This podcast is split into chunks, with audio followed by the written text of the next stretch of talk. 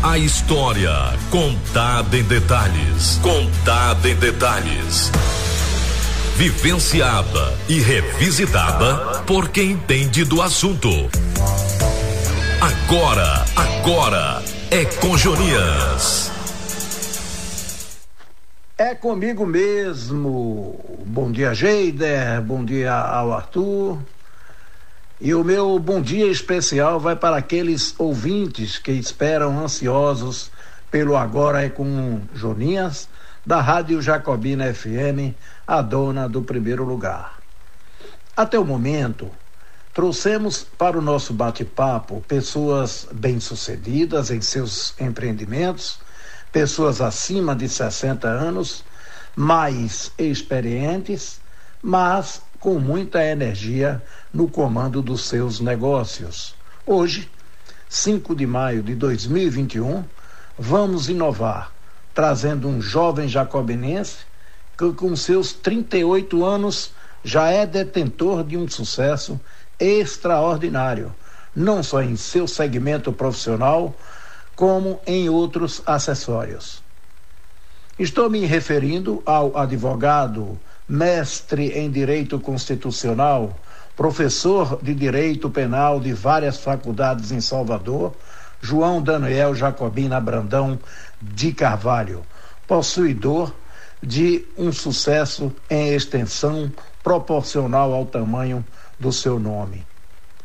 Fizemos um bate-papo mais longo do que poderia, devido à qualidade do entrevistado, que, devido ao seu eclético conhecimento, me estimulou em muito a questioná-lo nos diversos assuntos.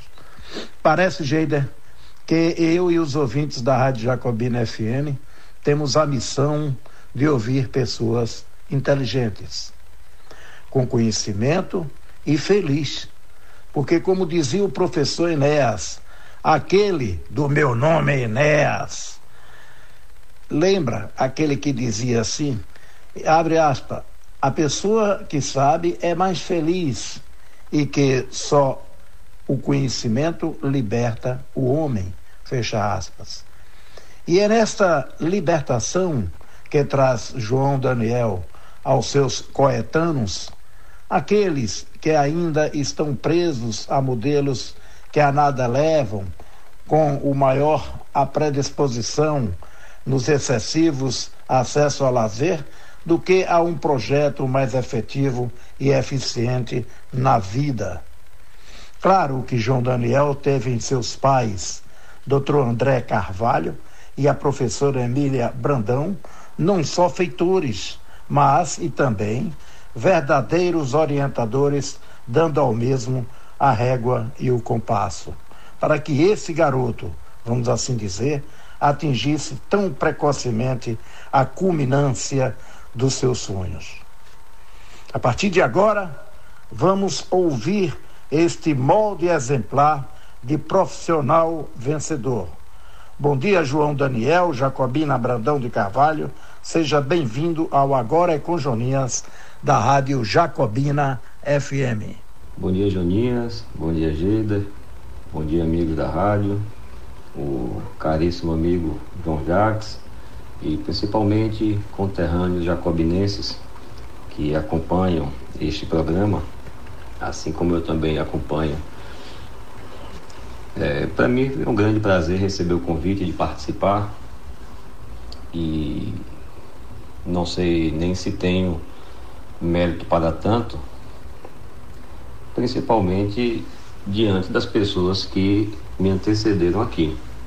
Pude ouvir a entrevista de Dr. Augusto Tufi, um renomado médico, uma pessoa muito respeitada, João Brandão, uma pessoa que dispensa a apresentação, o caríssimo amigo Wilton Lima, além de, de ser um dileto amigo, uma pessoa que eu também uma profunda admiração, e o Dr. Valber, grande cirurgião e também parente nosso, casado com a prima de minha mãe, tia Floriza, enfim, dentro de uma sequência de tantas pessoas bem-sucedidas, respeitadas, distintas e que guardam é, vínculos com Jacobina, me sinto muito lisonjeado de fazer parte desse, desse rol de convidados seus, Joninhas. Pois bem, eu me chamo João Daniel Jacobina Brandão de Carvalho, nasci em Jacobina, no Hospital Antônio Teixeira Sobrinho, em 23 de junho de 1983 aos cuidados do médico Dr. Adelson, pessoa muito querida em Jacobina. E nasci na véspera de São João, dia 23, 24, uma data que é muito importante para o nordestino. Inclusive, essa também é a razão de ser do meu nome João. Então, eu não poderia ter chegado ao mundo em uma data melhor. Talvez até para o nordestino o São João seja mais importante até do que outras datas católicas, enfim. É uma data que para o nordestino tem um valor muito especial. Nasci em Jacobina, morei aí até os 14 anos. Inicialmente morava na Rua Manuel Novaes, aonde hoje funciona o escritório do, do amigo, doutor Luiz Augusto, advogado aquela casinha que fica entre a casa de Carlos Gustavo, advogado também, e do Val Dias do outro lado. E a casa saía até o fundo, Rua da Saudade, também conhecida como Rua do Calango. E meus amigos ali da rua, de um lado era do Valzinho, filho do Val Mesquita, tinha do lado esquerdo os filhos de Carlos Gustavo, Diogo, Vitor, e Carlos Gustavo também. Morei ali talvez até 12 anos, mais ou menos, 11, 12 anos. Depois nós nos mudamos para Jacobina 1, onde a gente está até hoje. Estudei na escola Yolanda e, e fica uma, uma homenagem à, à professora Ana Inês, que formou gerações de jacobinenses. É uma escola que faz parte da história de Jacobina. Inclusive, me recordo muito bem que ela foi a professora da nossa alfabetização. Então, professora Ninês, Galdino, são pessoas que, que devem sim ser reverenciadas pelo, pelos jacobinenses. E eu guardo esse, esse registro especial de que a minha educação, a minha formação nisso em Jacobina na escola Yolanda Dias Rocha, que na verdade inicialmente era a escola Pequeno Príncipe, aquela casinha que fica ali na próxima igreja da Matriz. Depois, depois que, que a gente mudou para o fundo, mas inicialmente era a escola Pequeno Príncipe. Eu sou filho de André Luiz Góes Carvalho, doutor André, advogado conhecido Jacobino, de Emília Maria Jacobina Brandão de Carvalho, jacobinense também, que até hoje mora em Jacobina é, minha mãe é filha de meu avô, doutor Ângelo Brandão, prefeito de Jacobina, médico é, muito respeitado, uma pessoa de que até hoje eu tenho muita saudade. Minha avó Renilde, é, Renilde Pires Jacobina Brandão. E meu avô não era de Jacobina, meu avô Ângelo, ele nasceu em Salvador, foi morar em Jacobina, ainda jovem, então logo se formou em médico, casou com minha avó Renilde e a minha avó Renilde, filha de Reinaldo Jacobina Vieira e, e Dona Florzinha também, que era Dona Florzinha irmã de Chico Rocha. Então, esse lado da família de minha mãe é Jacobina há, há muitos anos. A, a família de minha mãe materna é de Jacobina e a família paterna de minha mãe é de Salvador. Já meu pai, é, não obstante ele tenha nascido em Salvador, mas a família de meu pai é de Jacobina, a família materna de meu pai. A mãe de meu pai é, nasceu em Jacobina, é, Ragenu Fagor de Carvalho, é, Dona Ranu, que hoje até é o nome da rua onde a gente mora em Jacobina. Ela é filha de. Os avós de meu pai, meus bisavós, tinha uma casa ali na Praça Rio Branco, é, Laura Góes, Dona Lala, e Zé Paulo. Eles são jacobinenses, minha avó, minha bisavó materna é jacobinense, meu pai nasceu em Salvador, mas os avós e a mãe dele eram jacobina. Isso fez com que ele, mesmo tendo nascido em Salvador, sempre tenha frequentado a cidade. Tenho uma irmã mais nova, Renata Jacobina Brandão de Carvalho, que é médica, psiquiatra, e além de ser médica, psiquiatra, também é oficial da Marinha. E ela tem muito orgulho da, da carreira que ela faz na Marinha. Fez o curso de formação no Rio de Janeiro, ela atende, enfim, em clínicas é, particulares, mas é, também segue na carreira militar. Sou casado, minha esposa Amanda, é, Amanda Palitor Vilar de Melo Jacobina. Tenho três filhos, João Pedro, João Daniel Filho e Maria Cecília, todos pequenos, 5, 7, 9 anos, a diferença de dois anos cada um. E hoje nós moramos em Salvador. É, gostaria muito de, de, poder morar em Jacobina, como eu morei na minha infância, mas a vida segue outros rumos e acabei me estabelecendo em Salvador, onde tenho uma história de advocacia. já tenho mais de 15 anos de formado, tenho um escritório sediado em Salvador, mas a gente tem uma atuação bem ampla a gente advoga na Bahia inteira, de Juazeiro a Mucuri, de Salvador ao oeste, e também outros estados, os estados do Nordeste, Brasília, é, Paraná, com esses processos da Lava Jato também a gente acompanha. Enfim, hoje estou radicado em Salvador, mas sempre tenho a, a, a lembrança e os vínculos com Jacobina. Nunca deixo de ir.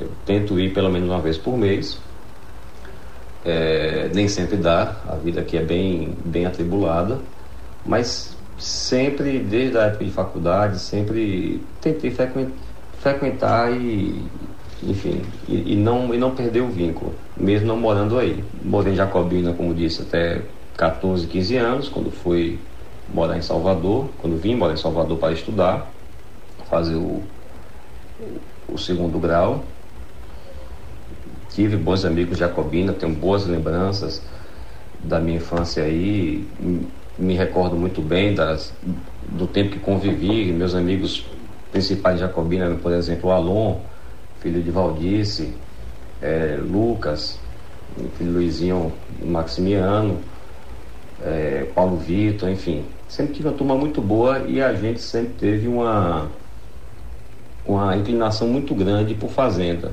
Então, assim, desde criança, eu e meus amigos, a gente sempre gostou muito de cavalo, a gente ia para as cavalgadas da região toda, enfim. Então, a nossa distração, a nossa diversão era a, em torno da vida rural. Andava de cavalo a, nessa do Parque de Exposição até a Cafelândia, Santa Cruz, toda aquela grota ali do Angico, é, Curralinho, enfim, era uma área que a gente sempre gostou muito de, de frequentar. Tanto é que até hoje a gente tem nossa fazendinha lá e eu sempre, e sempre frequento e hoje levo meus filhos também para que eles, mesmo é, morando em Salvador, possam também usufruir de, dos prazeres da vida do interior e na, na, vida do interior, da vida rural. Enfim, é, muitas vezes a gente está no interior e Jacobina tem crescido e, e, o seu caráter urbano também é muito forte.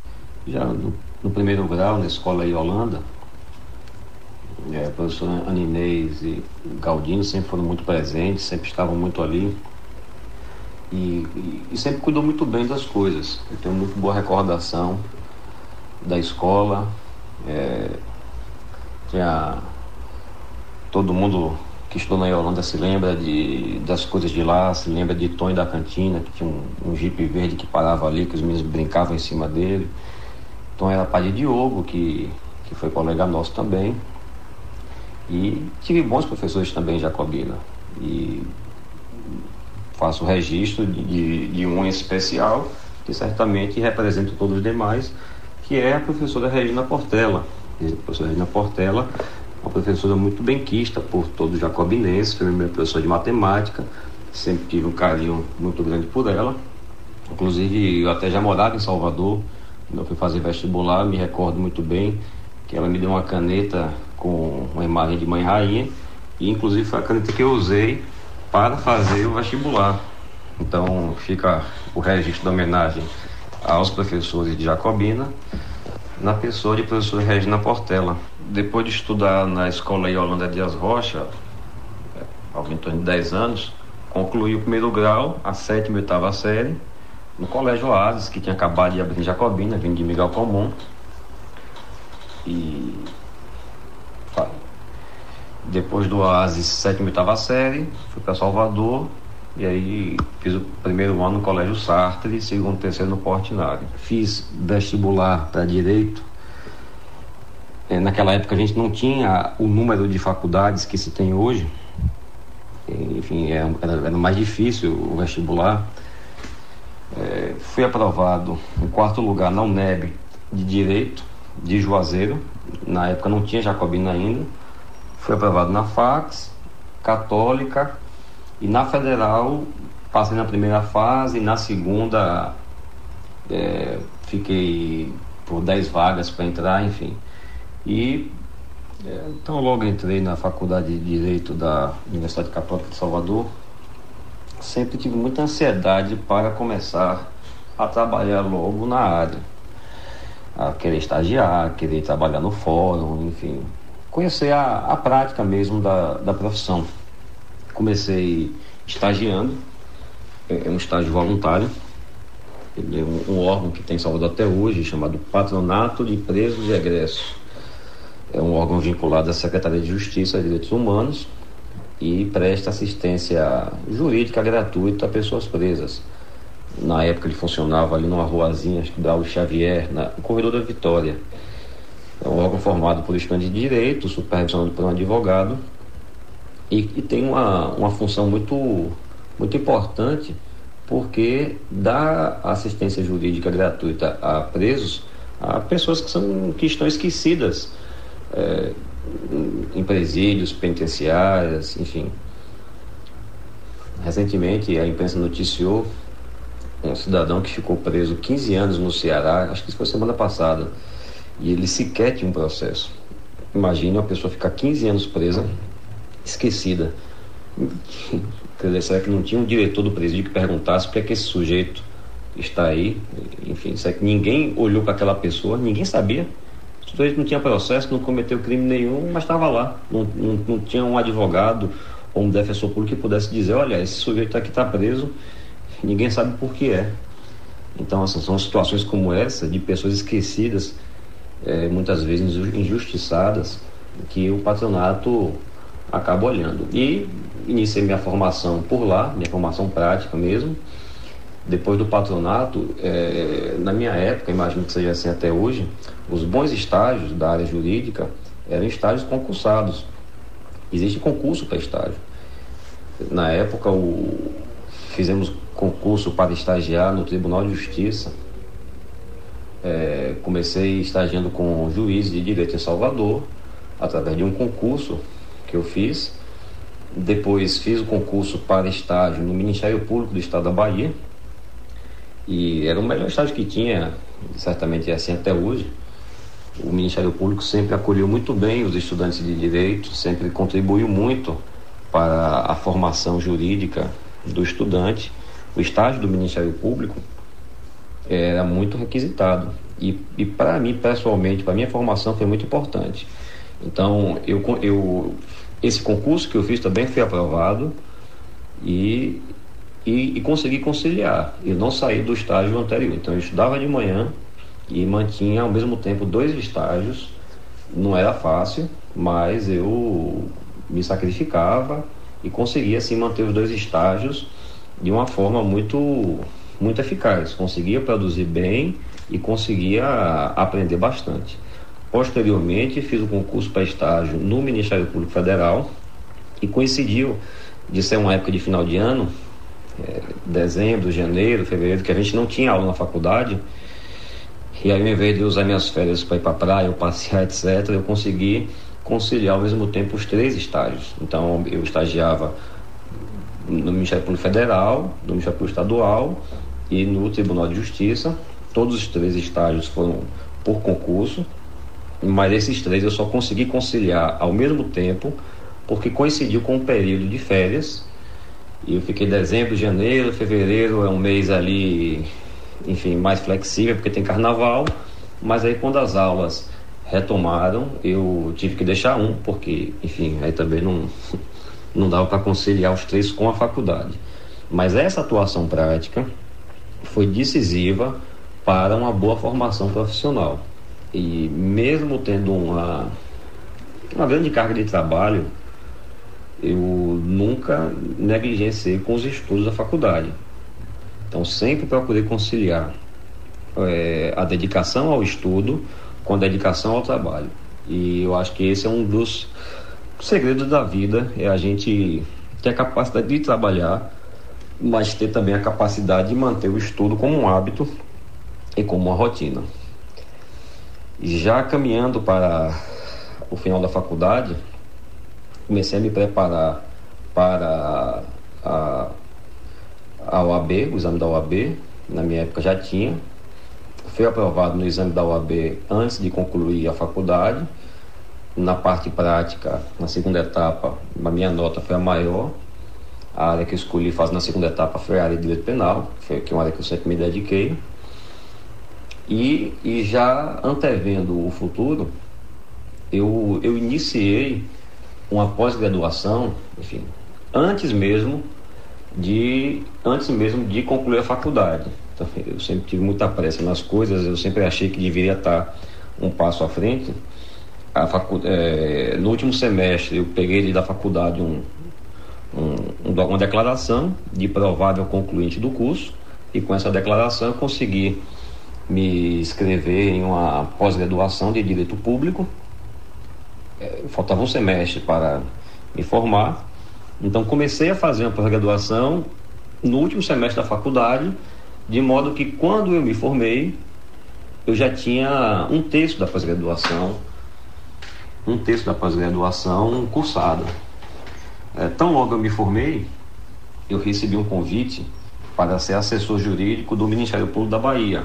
Eu fui ser assessor da Procuradoria de Justiça eu fui assessorar um, um professor meu, José Gomes Brito, uma pessoa muito respeitada, muito conceituada, professor de processo penal, procurador, chegou a ser procurador-geral de justiça adjunto do Ministério Público e fiquei no Ministério Público algo em torno de dois anos e meio.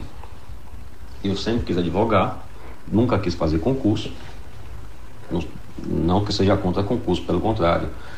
Só acho que eu identifiquei que a minha vocação seria de fato ser advogado e é o que eu sempre quis. Quando eu ingressei no Ministério Público, eu já sabia que queria ser advogado e marquei data para sair. Eu tinha muito receio de ficar ali num cargo público acomodado, o tempo passando, o tempo passando, o tempo passando e passar 10, 15, 20 anos eu estar ali ocupando um cargo em comissão, digamos assim. Então, eu, olha, eu não posso ficar aqui mais do que três anos. É o tempo que eu vou me organizar, é o tempo que eu vou pegar uma base prática, enfim. Depois volto para a advocacia.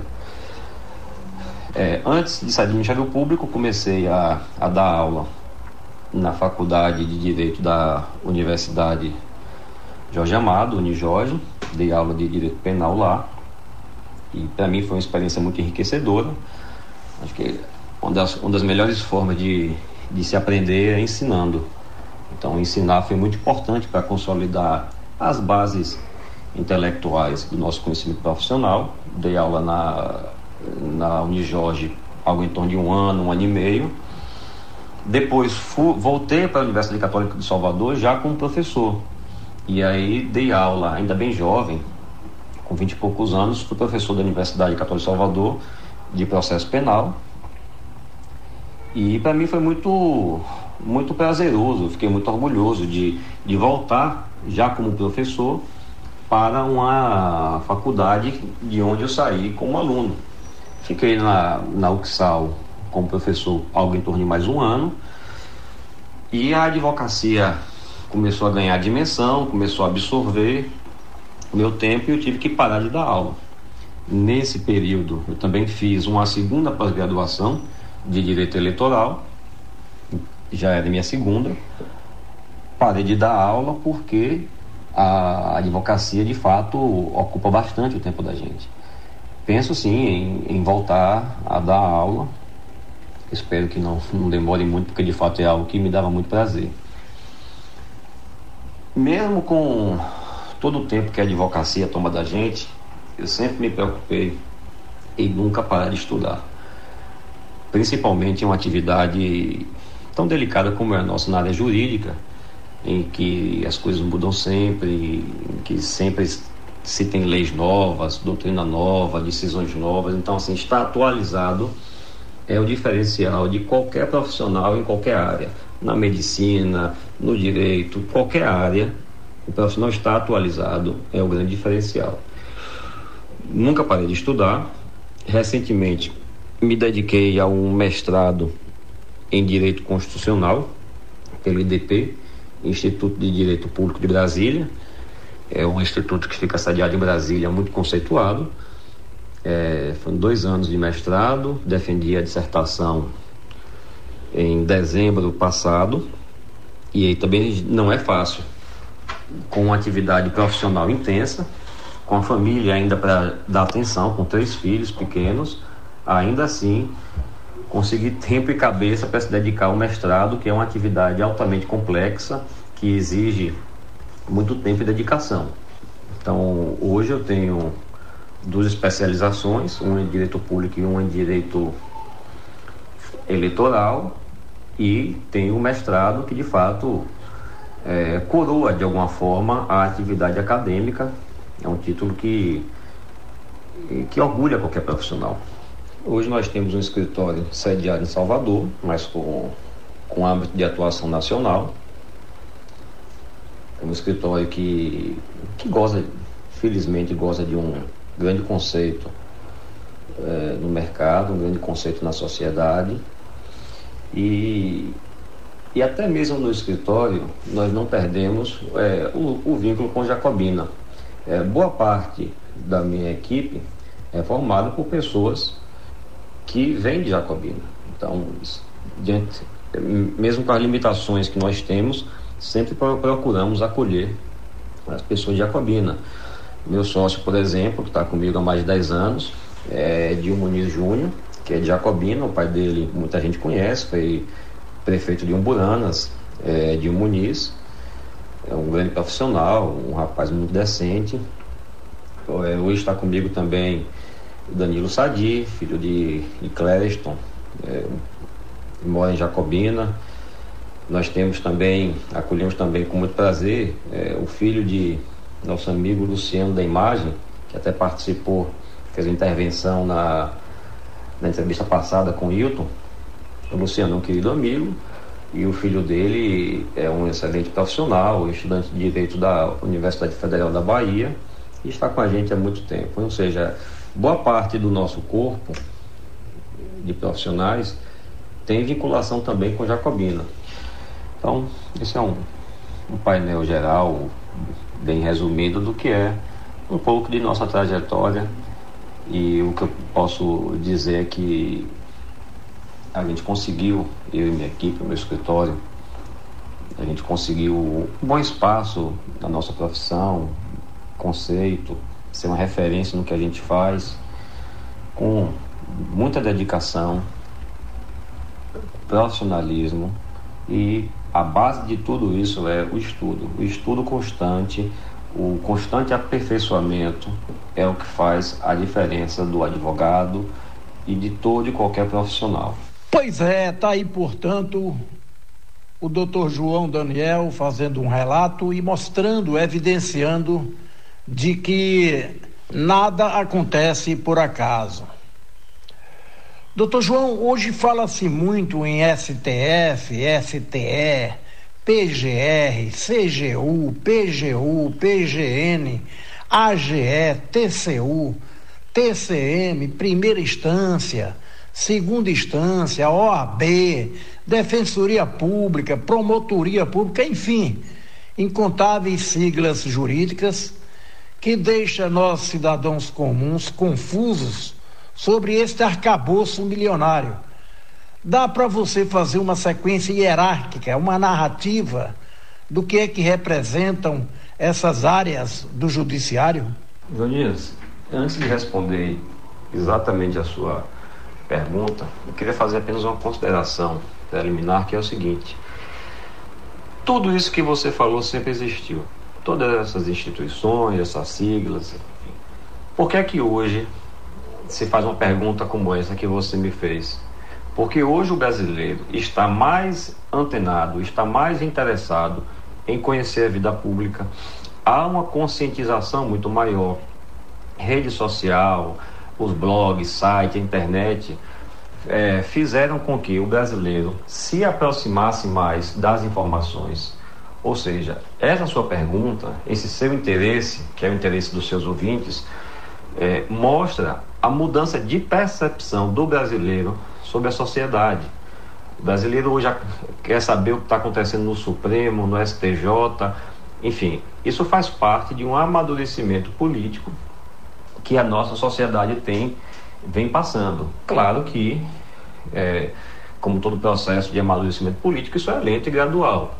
Está se caminhando para uma mudança, mas de fato, esse interesse do brasileiro por política, pelo, pelas coisas públicas, isso de fato é um, um indicativo de que a sociedade tem, tem mudado a forma de enxergar o Brasil. Aquela ideia de que brasileiro só se interessa por futebol, isso, isso já é uma ideia obsoleta.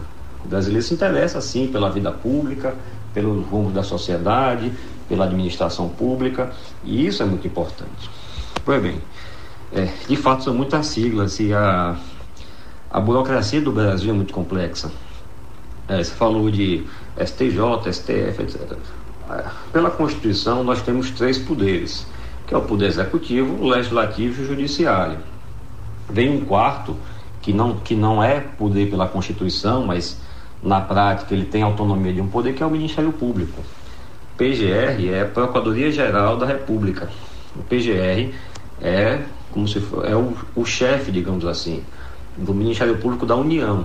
E o que é o Ministério Público da União? O Ministério Público da União é o Ministério Público Federal, o Ministério Público Militar e o Ministério Público Eleitoral nós temos o Ministério Público da União, com, essas, com esses três segmentos, e o Ministério Público Estadual, cada estado tem o seu.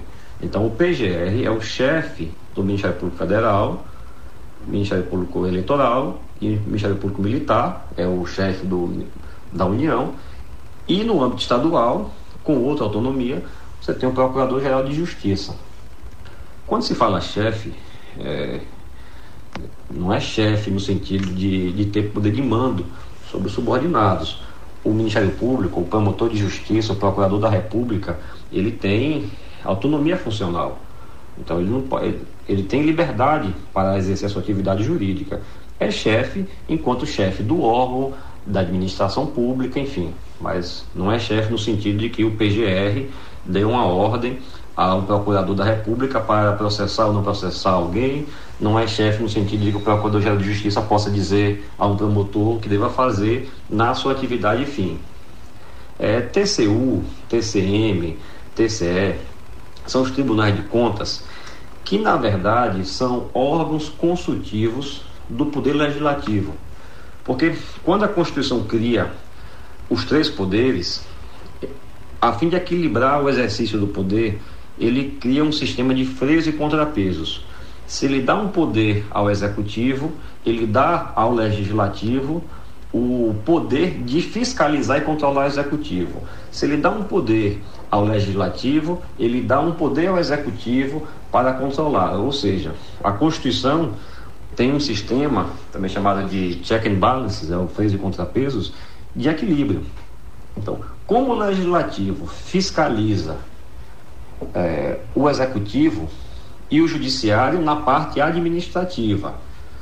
É, não é que fiscaliza na parte de, de atividade de fim, de como deve julgar. Mas o judiciário exerce uma atividade administrativa porque o judiciário é, administra o próprio tribunal. Como o legislativo tem essa, essa atividade fiscalizatória da gestão pública, a Constituição criou os tribunais de contas como órgãos auxiliares dos poderes legislativos. Então, em tese e em princípio, os tribunais de contas é como se fossem órgãos é, consultivos do legislativo, daria um subsídio técnico para que o legislativo pudesse exercer o, o controle e fiscalização da administração pública. Ocorre que o, os tribunais de contas eles vêm adquirindo uma certa autonomia em que hoje eles podem suspender contratos, anular contratos públicos, aplicar multas, sanções, ou seja, hoje, embora vinculado ao poder legislativo, não é um órgão meramente consultivo.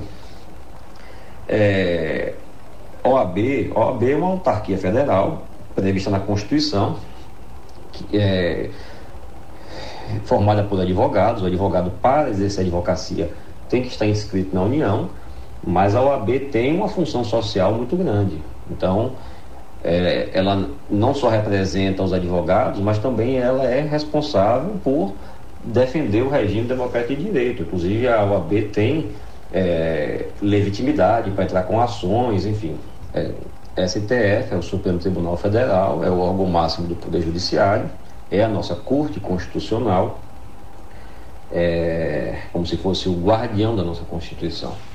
É a nossa alta corte e responsável por manter o respeito à Constituição. É evidente que o espaço aqui mais curto não permite avançar, mas o, qualquer país civilizado, todos os países democráticos do mundo têm uma corte constitucional. CGU é a Controladoria Geral da União. Já é um órgão, já é um órgão do que integra o Executivo Federal. Então a União é, criou a CGU e ela fiscaliza aplica, em, em resumo, ela fiscaliza a aplicação dos recursos públicos. A CGU é altamente é, eficaz e competente. A CGU tem um, um, corpo técnico muito qualificado. Inclusive, quando a gente vê na imprensa essa atuação da Polícia Federal, ou mesmo da Polícia Federal, é, com combate à corrupção, fraude em licitação, normalmente essas investigações criminais todas decorrem da atuação fiscalizatória da CGU. A CGU tem uma capacidade muito grande de examinar licitações, contratos federais, convênios, enfim. Então a CGU não é órgão do Poder Judiciário, ela faz parte do Ministério, salvo engano, da Transparência, hoje a CGU acho que até um ministério, mas é ligado à, à União. O atual presidente nacional da OAB, Felipe de Santa Cruz Oliveira, que diga-se de passagem, é filha de um ex-militante comunista e revolucionário no período da intervenção militar de 64, o advogado Fernando Santa Cruz, fez uma série de acusações caluniosas a autoridades políticas, inclui-se aí o presidente Bolsonaro e até alguns membros do judiciário participando da Lava Jato. O que, que o senhor acha disso? E se você se vê representado pela OAB e até pelo presidente Felipe? Juninhas, a OAB não é um mero órgão de classe. Não é um simples órgão de classe em que o bacharel vai lá, faz sua inscrição e obtém uma licença para exercer a atividade profissional. A Ordem dos Advogados do Brasil é uma instituição que tem previsão na Constituição, que tem finalidades sociais relevantíssimas. O Estatuto da OAB fala que a OAB tem por finalidade defender a Constituição, defender a ordem jurídica do Estado Democrático de Direito, defesa de direitos humanos, justiça social, enfim. É, a OAB não é apenas um órgão que dá a inscrição ao advogado, ela tem uma atuação política e quando eu me refiro política, não é a política partidária, é uma atuação política social relevante. A OAB pode ingressar com ações no Supremo, por exemplo, é, para, para, em prol do, da sua finalidade.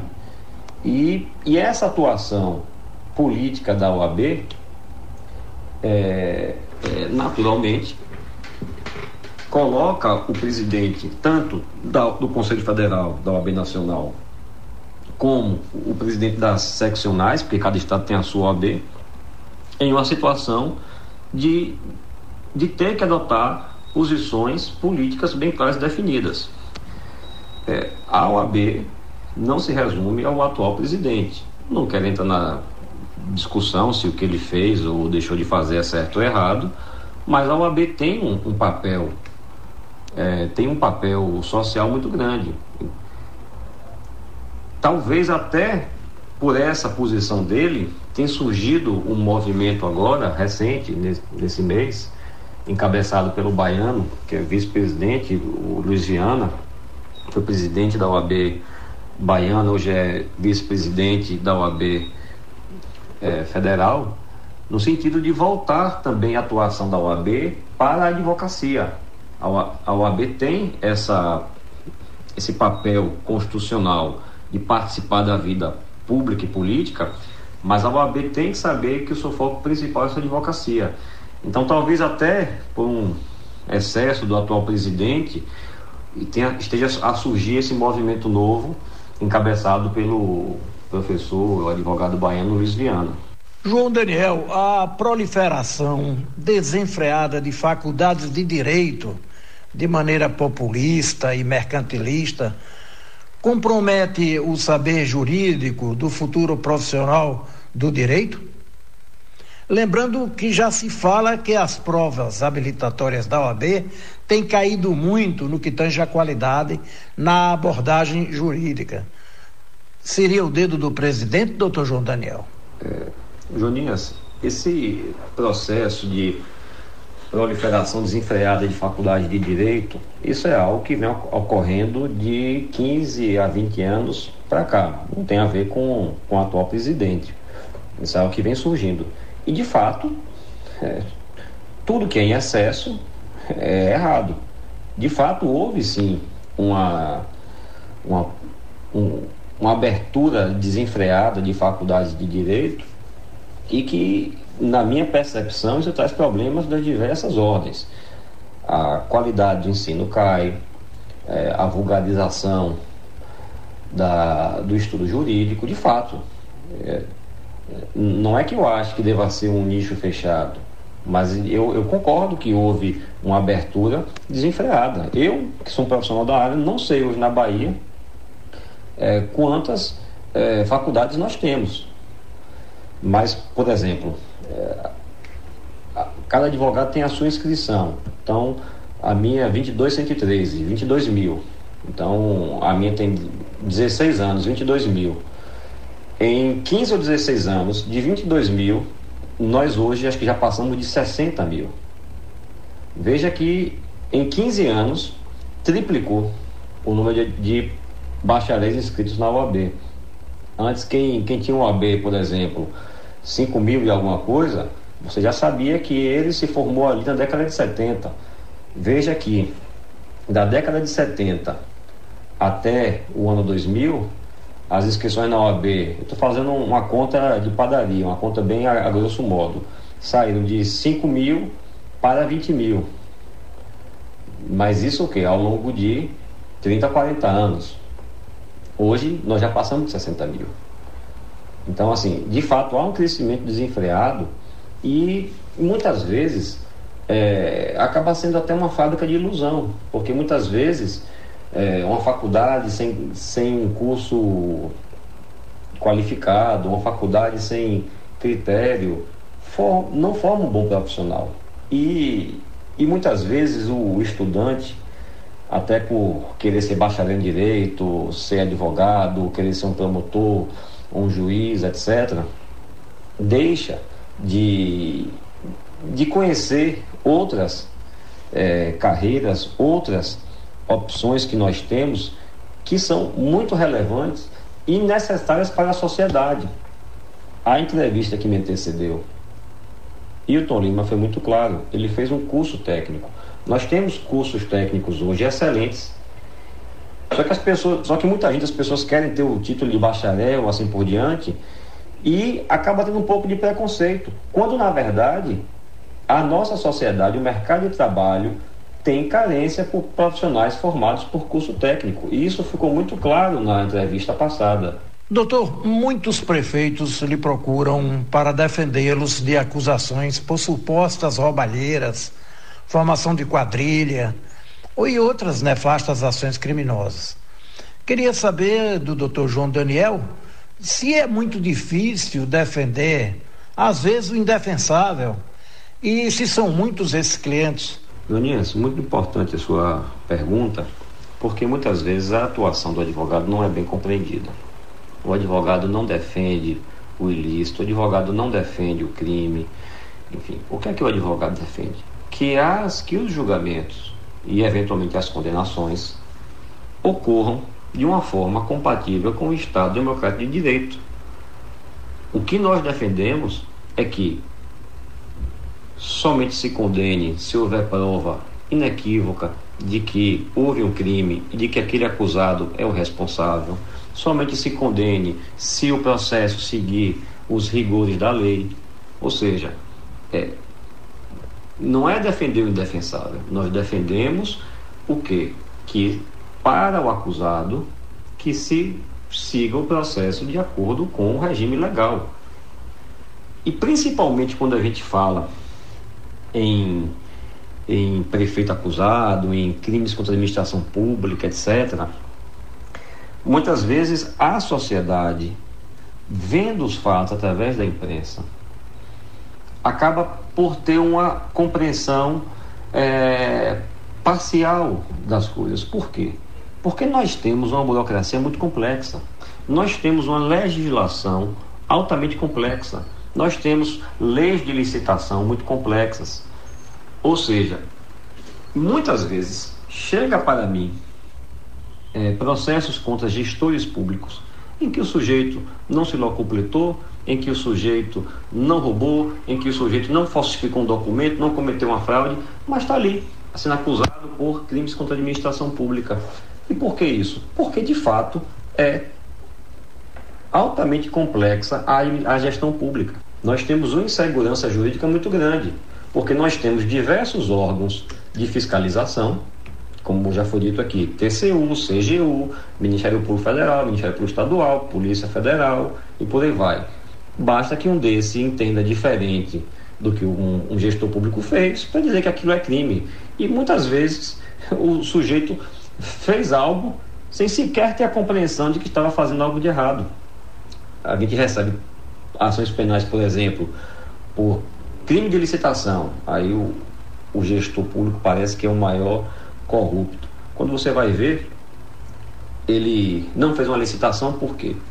Porque passou pela controladoria do município, o controlador disse que era caso, sim, de dispensa de licitação, passou pela procuradoria, o procurador dá um parecer dizendo que tem base legal para dispensar a licitação, o corpo técnico diz, o prefeito faz o quê? Homologa a dispensa. Aí depois vem uma ação contra ele, cometeu crime assim por diante. Existe corrupção? Claro que existe. Existe é, desvio de recurso público? Existe. Mas o que é importante mostrar também que é difícil quem está de fora ficar fazendo julgamentos, porque só quem está na cadeira de gestor sabe das dificuldades que é ser gestor público. É, o apelo da sociedade pelo combate à corrupção tem aumentado, os órgãos que fiscalizam é, a aplicação de recursos públicos têm aumentado sua atuação, têm se aperfeiçoado e muitas vezes é difícil sim fazer uma defesa, mas não porque é indefensável, mas porque as investigações a cada dia que passa se tornam mais complexas. E quando você tem investigação criminal de um crime de um gestor público, que a base dela é um relatório técnico da CGU, por exemplo, é difícil sim, porque muitas vezes o advogado não tem o conhecimento profundo de questões técnicas, contábeis, etc. Então, a dificuldade de se fazer uma defesa em crimes contra a administração pública não, não decorre de ser defensável ou indefensável, mas decorre da complexidade é, da matéria, que acaba envolvendo conhecimentos interdisciplinares. Você deve conhecer direito ambiental, porque você tem crimes ambientais, conhecer licitação, porque você tem crime de licitação, conhecer direito financeiro, porque você tem crime contra as finanças públicas e por aí vai. Doutor, recentemente o Judiciário Baiano passou por investigações com a Polícia Federal, prendendo juízes e desembargadores por venda de sentenças e outros crimes. O senhor acredita nisso, doutor? E na punição desses magistrados, além de uma bela aposentadoria, com todas as vantagens e penduricalhos? É, é importante também o papel da imprensa em levar as, a informação para a sociedade, para que a sociedade tenha condições de fazer a leitura é, dos fatos públicos o mais apropriado possível. É, existe essa ideia que você mencionou, Joninhas, de que quando um juiz é punido, ele é agraciado com a poupuda aposentadoria.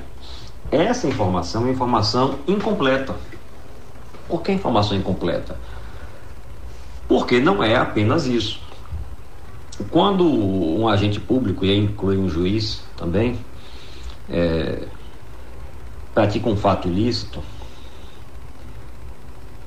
esse agente público ele pode ser alvo de mais de um tipo de processo. Existem é, segmentos sancionatórios diferentes. Existe o processo administrativo disciplinar, que é aberto pela Corregedoria do Tribunal ou pelo Conselho Nacional de Justiça, e que no processo disciplinar, por ser uma matéria administrativa, e o juiz ser vitalício, que é uma garantia do magistrado em função da sociedade, é uma defesa da sociedade ter um magistrado vitalício para que ele seja independente ao decidir. No âmbito administrativo disciplinar, realmente a última, a mais grave sanção é a aposentadoria compulsória. E aí se fala, ah, ele foi agraciado com uma aposentadoria. Calma aí. Em paralelo, ele pode receber uma ação penal, que normalmente acontece, e que na ação penal, a depender da situação, ele pode sim perder o cargo. Então fica parecendo que é, a magistratura é uma categoria privilegiada que pode fazer o que quiser, que o máximo que vai acontecer é ser aposentada. Não é assim. Não é assim mesmo. Se ela for alvo de uma ação penal, a depender do, do crime, ela perde o cargo, o magistrado perde o cargo. A aposentadoria é uma pena administrativa, porque o próprio tribunal de forma administrativa não pode decretar a perda do cargo. Mas se for uma ação penal, em tese é possível sim. É, sobre isso, Joanias, é, eu nunca vi um juiz ser punido, ser retirado do cargo, ainda que aposentado, e que ele esteja, é, fique feliz e diga: olha, recebi um prêmio, estou aposentado.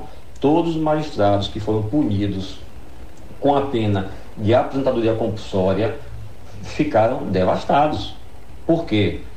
A carreira, que é fulminada, é uma mácula na sua vida, é, perde o seu cargo, que era a sua razão de ser. Então a gente precisa desmistificar um pouco isso para não ficar parecendo que é uma categoria privilegiada que faça o que fizer, o máximo que pode acontecer é ser aposentado. É um desejo de qualquer ser humano se se aposentar uma aposentadoria eh, robusta. Não é, não é o caso. Isso está limitado, volto a dizer, aos processos administrativos disciplinares. Só que, em paralelo, corre uma ação penal que pode decretar a perda do cargo. Doutor, a Comissão de Constituição e Justiça e agora chamada também de e Cidadania da Câmara, a CCJ, que recebe os projetos de lei para uma efetiva elaboração uma reforma administrativa. E agora já consta que nessa reforma administrativa os salários absurdos do judiciário eh, também vão ser questionados. É, existem juízes, doutor, ganhando mais de 100 mil reais, segundo a imprensa, né? É, o que, que o senhor acha? Essa reforma deve acontecer e é justa? Olha, Janias, é, eu te asseguro que no Brasil não existe nenhum juiz que receba de salário mais de 100 mil reais. Isso não é uma verdade. E esclareço. Tem juízes que recebem mais de 100 mil reais no contra-cheque? Tem, mas é importante esclarecer. E, e vou deixar claro: eu não estou dizendo que está certo ou que está errado. Eu apenas gostaria de colocar o pingo nos is para que a sociedade possa fazer a leitura é, adequada. A referência de salário para o funcionalismo público de modo geral é o salário do ministro do Supremo Tribunal Federal. É o teto. A partir dele, se calcula o salário de presidente da República, de deputado, de senador, dos juízes estaduais, enfim. É, quando se.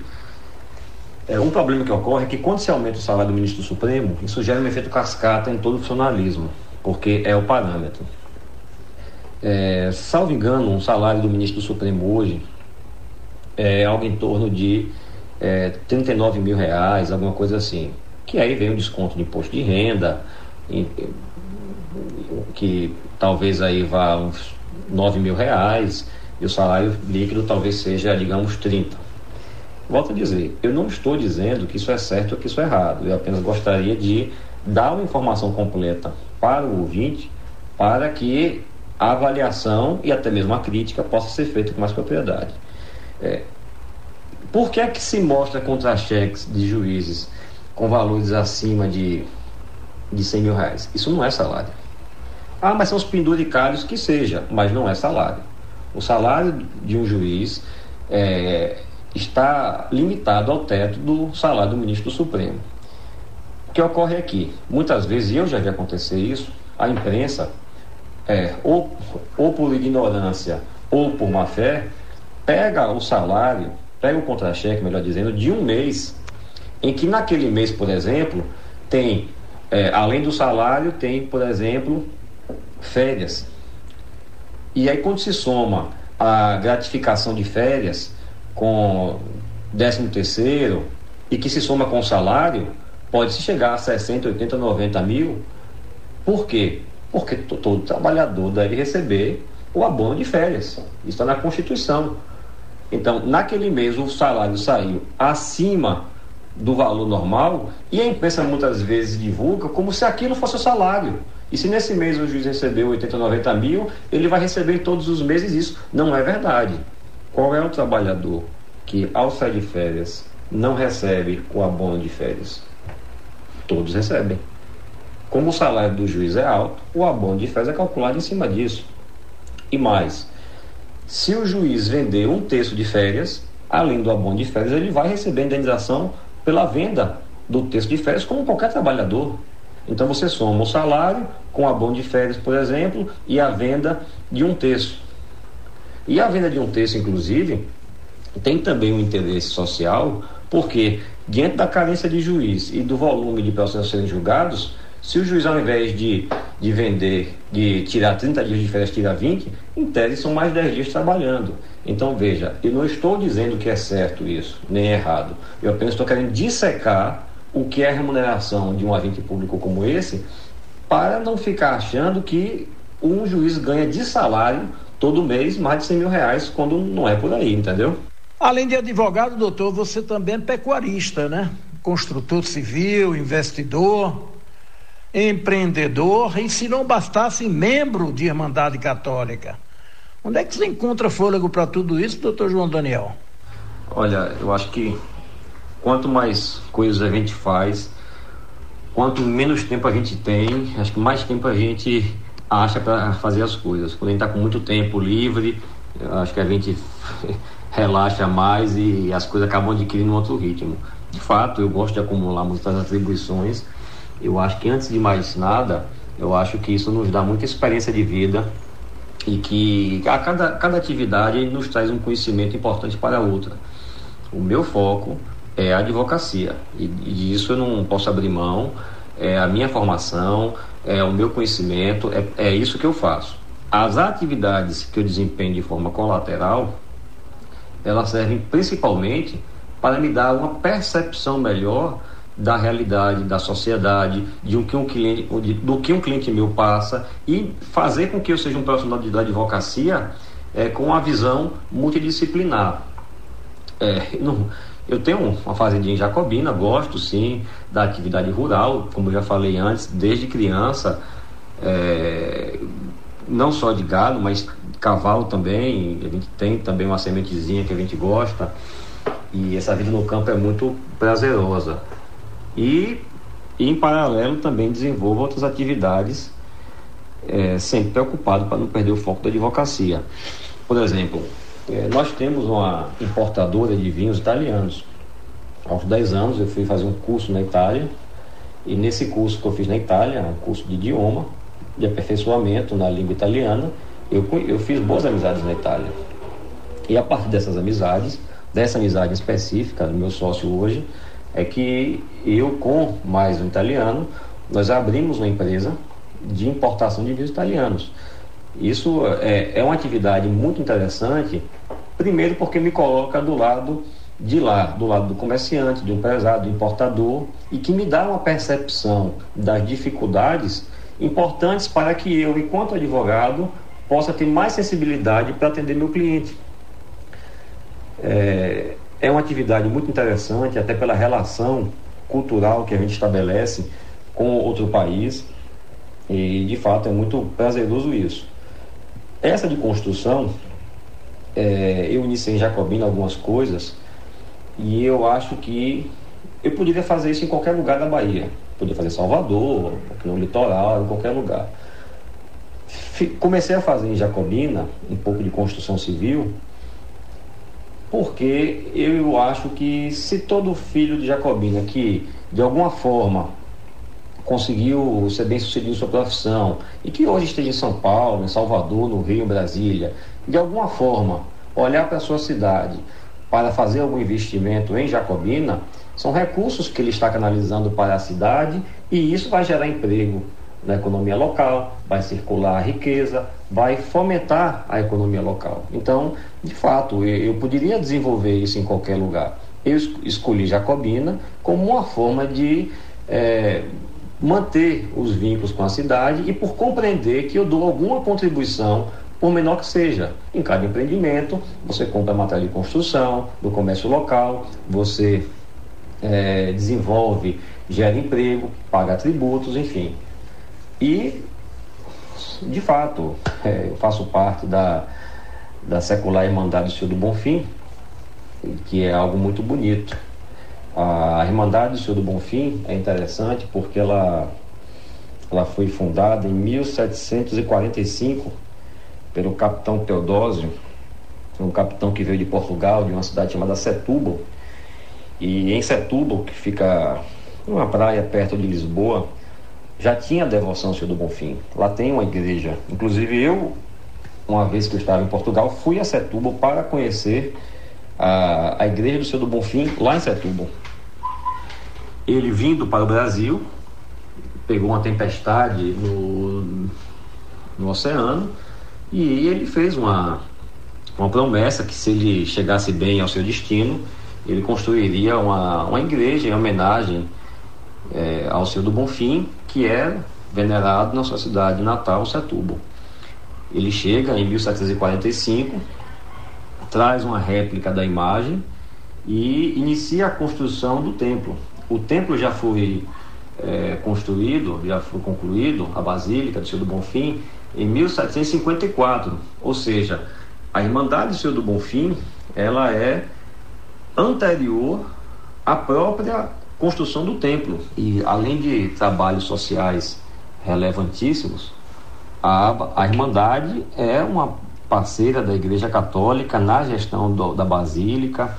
Ela atua em comunhão com o Padre Edson, que é o reitor da Basílica hoje, e ela desempenha um papel fundamental até mesmo na manutenção é, do culto ao Senhor do Bonfim. Inclusive, meu tio Nelson, muita gente de Jacobina conhece, meu tio Nelson José de Carvalho, é uma figura emblemática na, no culto ao Senhor do Bonfim, é uma figura emblemática na Irmandade de Senhor do Bonfim. E, de fato, a fé que ele tem ao Senhor do Bonfim faz com que ele tenha essa dedicação muito grande à Irmandade. É, até pouco tempo, em um passado não muito distante, era comum nos eventos, nos eventos é, públicos, inauguração ou cerimônias, que aqui no estado da Bahia que se tocasse o hino, o hino ao Senhor do Bonfim, que é, por sinal, uma canção muito bela. É, nos últimos governos, esse, o hino do Senhor do Bonfim nos eventos oficiais foi substituído pelo hino ao 2 de julho. E, e os últimos governos estaduais sustentam que essa mudança, primeiro, invoca a questão da laicização do Estado, que em um evento é, público oficial, você você tocar um hino religioso de uma religião, de uma igreja específica, isso de alguma forma não seria compatível com o caráter laico do Estado. E segundo, porque o hino oficial do Estado da Bahia seria o hino ao 2 de julho. E de fato é interessante isso. Mas o problema é que as pessoas que defendem essa ideia não, talvez não saibam é que, na verdade, esse hino atribuído a Senhor do Bonfim, aquele glória a ti nesse dia de glória, na verdade, ele não foi feito para a, a Basílica, não foi feito para Senhor do Bonfim. Foi um hino feito para comemorar os 100 anos da Batalha do 2 de Julho. E se você for ler a, a letra, você vai entender que o nome de Senhor do Bonfim é homenageado como patrono ali da batalha, mas na verdade foi o hino comemorativo da, de 100 anos da Batalha de 2 de Julho. De modo que, que tocar o hino 2 de julho também é tocar esse hino ao Senhor do Bonfim, porque de fato ele foi criado para celebrar os 100 anos da Batalha de 2 de julho. A proposta agora, doutor João Daniel, é um bate-bola. E eu começo logo explorando o seu lado musical. Olha, eu sei que a proposta é fazer um bate-bola, mas não dá para responder assim tão pragmaticamente não, porque de fato eu gosto muito de música e os diversos estilos me agradam. Se eu nasci no dia de São João, se eu tenho essa ligação com o sertão, o ponto de partida são as músicas típicas de São João, forró, Luiz Gonzaga, nordestino, mas é, MPBs, Chico Buarque, Vinícius de Moraes, é, se, se você for é, seguir para outros continentes, na Itália eu gosto de ouvir bastante André Bocelli, é, tem Carla Bruni que tem cantado umas canções francesas, italianas belíssimas, enfim. É, eu pessoalmente gosto de tudo, não me aperte não, mandando eu escolher uma, é, porque você vai me colocar de saia justa, eu não vou conseguir te responder, porque de fato tudo me agrada. Um livro que leu e recomenda? Olha, eu recomendo a leitura. Se me pedir para eu recomendar um livro, você vai me criar um problema. Eu estou aqui agora no meu gabinete, eu devo ter aqui na minha frente talvez pelo menos 100 livros. Então o importante é que a gente sempre esteja lendo alguma coisa. E das mais diversas. Então, da, da, da leitura mais clássica, dos mais antigos, um livro que, ainda mais para as pessoas que que pensa em seguir a área jurídica é Vitor Hugo, todas as obras dele, em particular Os Miseráveis. E tem filme sobre, sobre esse livro, tem, tem ópera também. Então, Os Miseráveis de Vitor Hugo é um livro fantástico. É, outros, como por exemplo, todos os livros de Ernest Hemingway, em particular um bem fininho, que é O Velho e o Mar, que também tem é, filme sobre isso. É um livro pequeno, porém de uma densidade e profundidade fantástica que você pode ler diversas vezes em sua vida, que cada vez que você lê você vai ter uma percepção diferente. É, tem um clássico de Hemingway que é Por Quem os Sinos Dobram, que é um livro ambientado na Guerra Civil Espanhola, muito interessante. É, dos nacionais, Machado de Assis. Machado de Assis é fantástico. O livro de Machado de Assis, Memórias Póstumas de Brás Cubas, é um livro formidável. É um livro que o, o sujeito começa dizendo, o livro ele se identifica como um defunto autor. Ele morre, ele morre, depois que morre ele vai escrever o livro. É fantástico. É, Memórias Póstumas de Brás Cubas, Machado de Assis, tem o clássico Dom Casmurro, enfim, tem um, um, tem um mais fininho Machado de Assis fantástico, que é o alienista. É um sujeito, é um médico psiquiatra é, chamado Simão Bacamarte. Ele chega numa cidadezinha do interior. Me permita só um resumozinho, porque ele é muito interessante. Em, em cada pessoa, ele identificava algum desvio de personalidade. E com isso, ele, enquanto psiquiatra, dizia que aquela pessoa é, era, desviava da, do homem médio e tinha problema psiquiátrico e tinha que internar. E aí ele botava na Casa Verde, que era um hospício. Só que em todo mundo da cidade ele conseguiu ver que cada um tinha, ou seja, toda a cidade estava aprisionada nesse hospício porque ele identificou algum desvio do que para ele seria o padrão do que deveria ser um homem. E quando ele não tinha mais quem prender na cidade nesse hospício, e ele ficou só, ele se deu conta de que é, o normal era ser anormal. E como ele era normal, segundo o seu padrão, ele é que devia ser internado. Ele solta todo mundo e se interna. Um esporte. Olha, esporte hoje para mim é questão já de saúde. Então, não tenho nenhum esporte assim como hobby, mas procuro fazer algo já pensando na saúde. Aí tento variar para diversificar, enfim, academia, é, caminhada, bicicleta. Recentemente eu comecei a fazer stand-up aqui no, na Baía de Todos os Santos, aquele remo ali com a prancha. E é muito, muito bacana, é muito interessante porque você tem um contato com o mar, você passa, passeia ali pela Baía de Todos os Santos em cima da prancha ali remando, enfim, é, é bem interessante. Agora que começou a chover, aí a gente tem que procurar fazer algo que seja uma academia, um ambiente mais fechado. Um ídolo. É o princípio, o meio e o fim. E o STF, doutor? Vai com a incredulidade do povo brasileiro ou ainda acredita? Olha, Jonias, essa pergunta sobre o STF, ela traz questões tão complexas que mereceria ter um programa inteiro só sobre isso, porque é, as coisas não podem ser simplificadas como hoje é, está posto na imprensa ou superficialmente em redes sociais, em, em fake news. O Supremo Tribunal Federal tem uma, uma tarefa relevantíssima. Depois que o Supremo Tribunal Federal é, passou a televisionar as sessões, passou a transmitir ao vivo, isso aproximou mais o cidadão do Supremo. E com isso, isso tem um lado bom da transparência, assim por diante, etc. Mas tem também o, o, o não diria inconveniente, mas assim, a distorção de ser mal interpretado.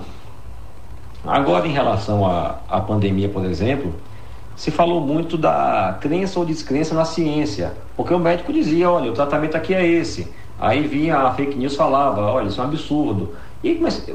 e aí começou a se questionar até a ciência médica sobre isso. O direito tem uma ciência jurídica profunda, milenar.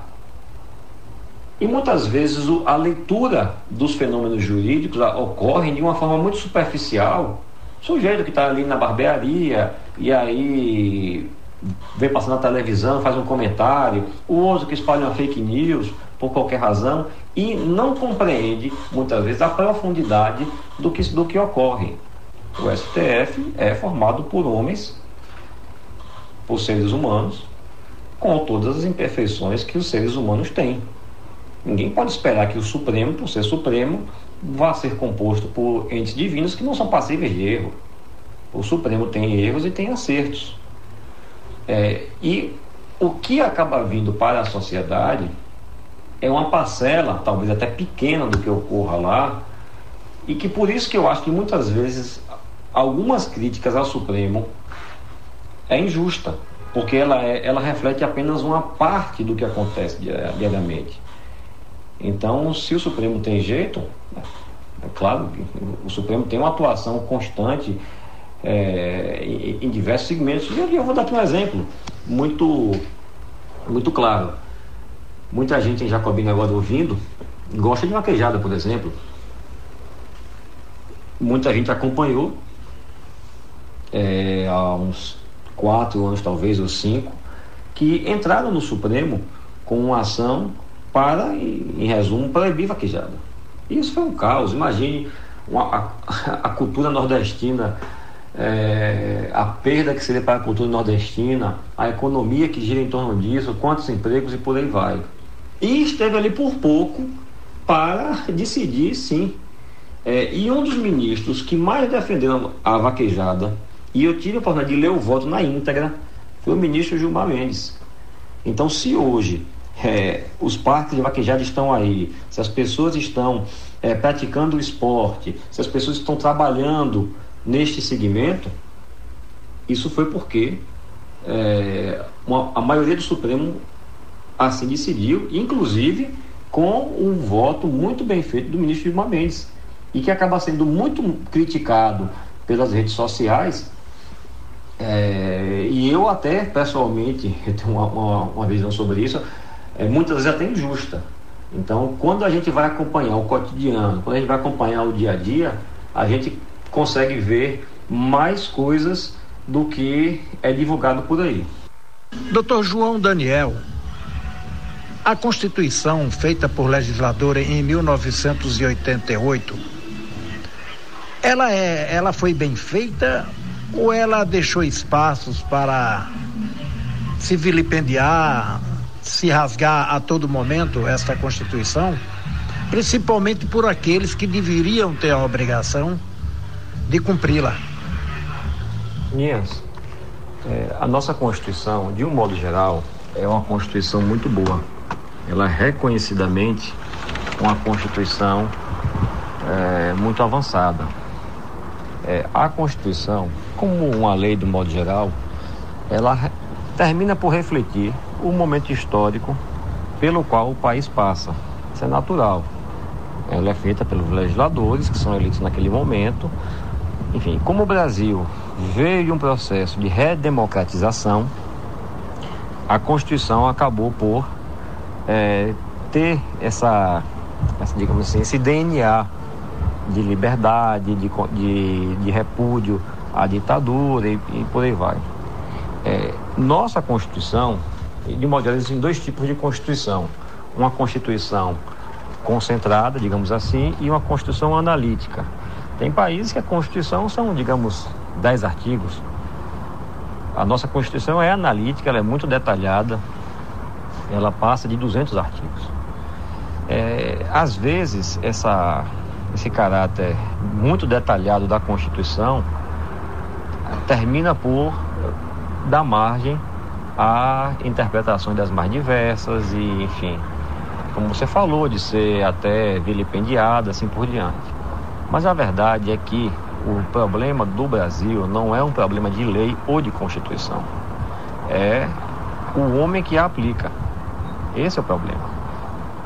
Eu vejo sempre a edição de leis novas, lei, lei, lei, lei, reforma aquela lei, muda aquela lei, lei nova para isso, lei nova para aquilo.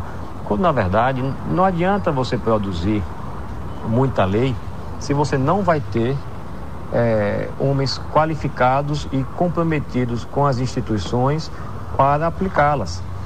Pelo contrário, é, quanto mais leis tiver um país, ao contrário de ter mais segurança jurídica, ele vai ter mais insegurança jurídica. E se um país precisa de ter muita lei, é porque a sociedade não tem maturidade suficiente para se autorregulamentar e se autogerir. Então, assim, de um modo geral, nossa Constituição é muito boa. O problema nosso, nosso não é de Constituição ou de leis, é de ter instituições que a apliquem.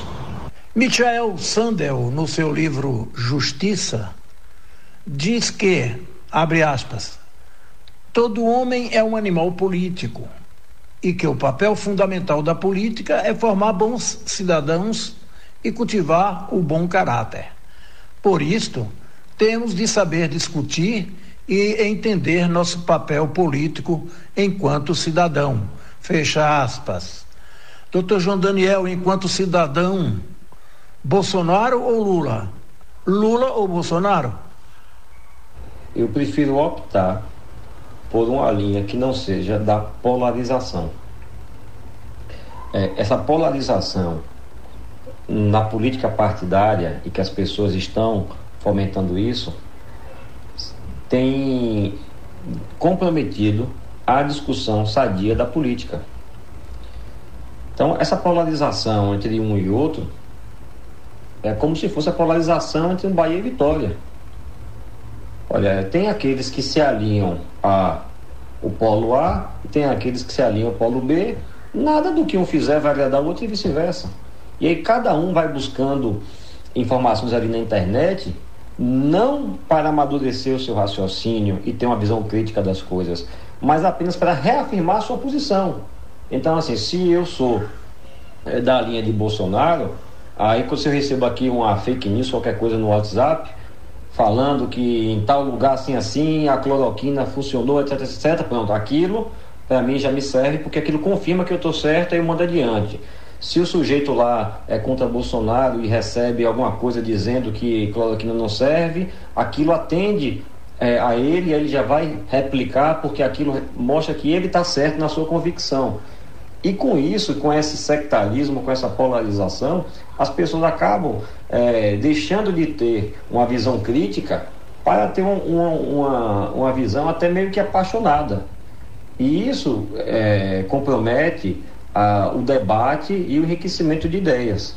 A sua mensagem final aos seus conterrâneos e principalmente aos jovens de Jacobina e região. E para terminar, Joninhas, a mensagem que eu posso deixar é de que o, o caminho para o sucesso em qualquer atividade que a pessoa desenvolva é foco,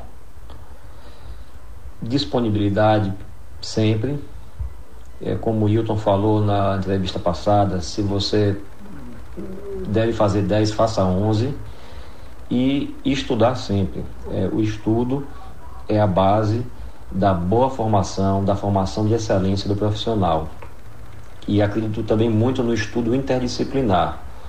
Então, se eu vou atuar na área penal, eu não posso estar restrito ao conhecimento da área penal.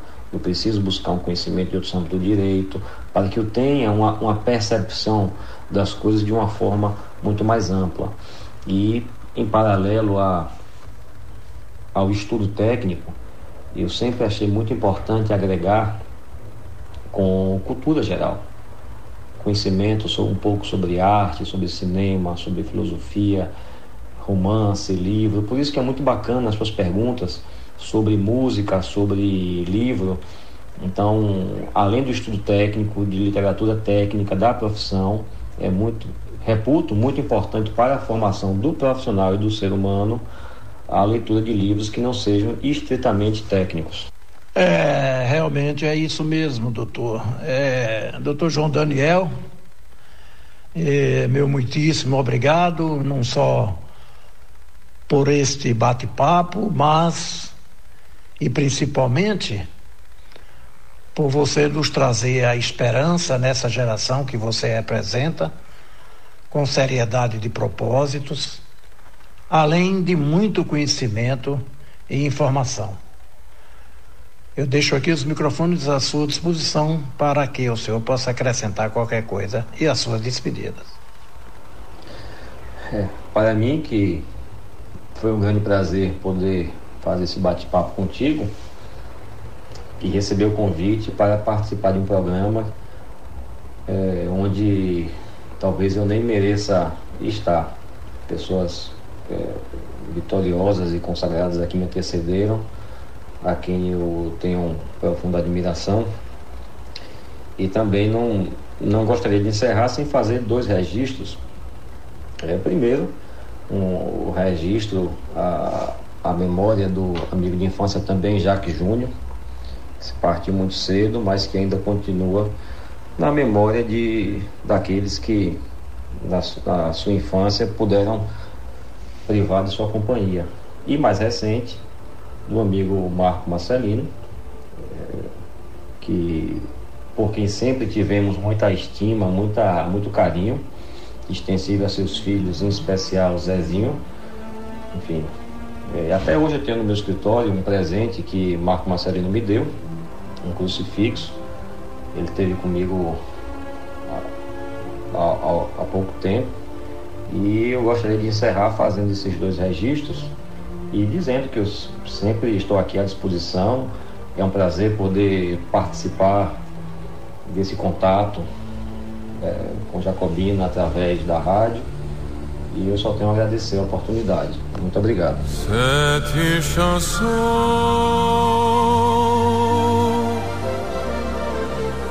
qui nous ressemble.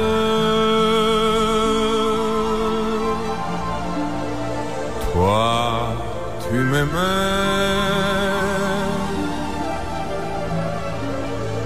Et je t'aimais.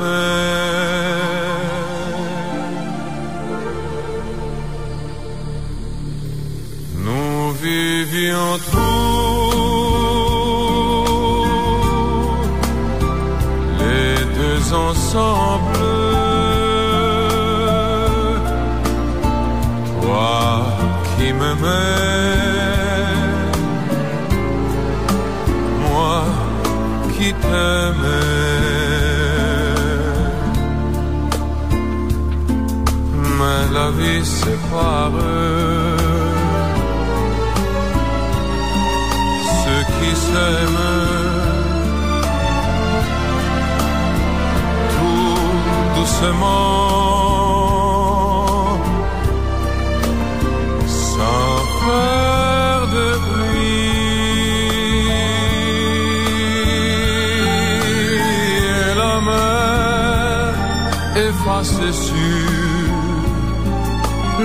le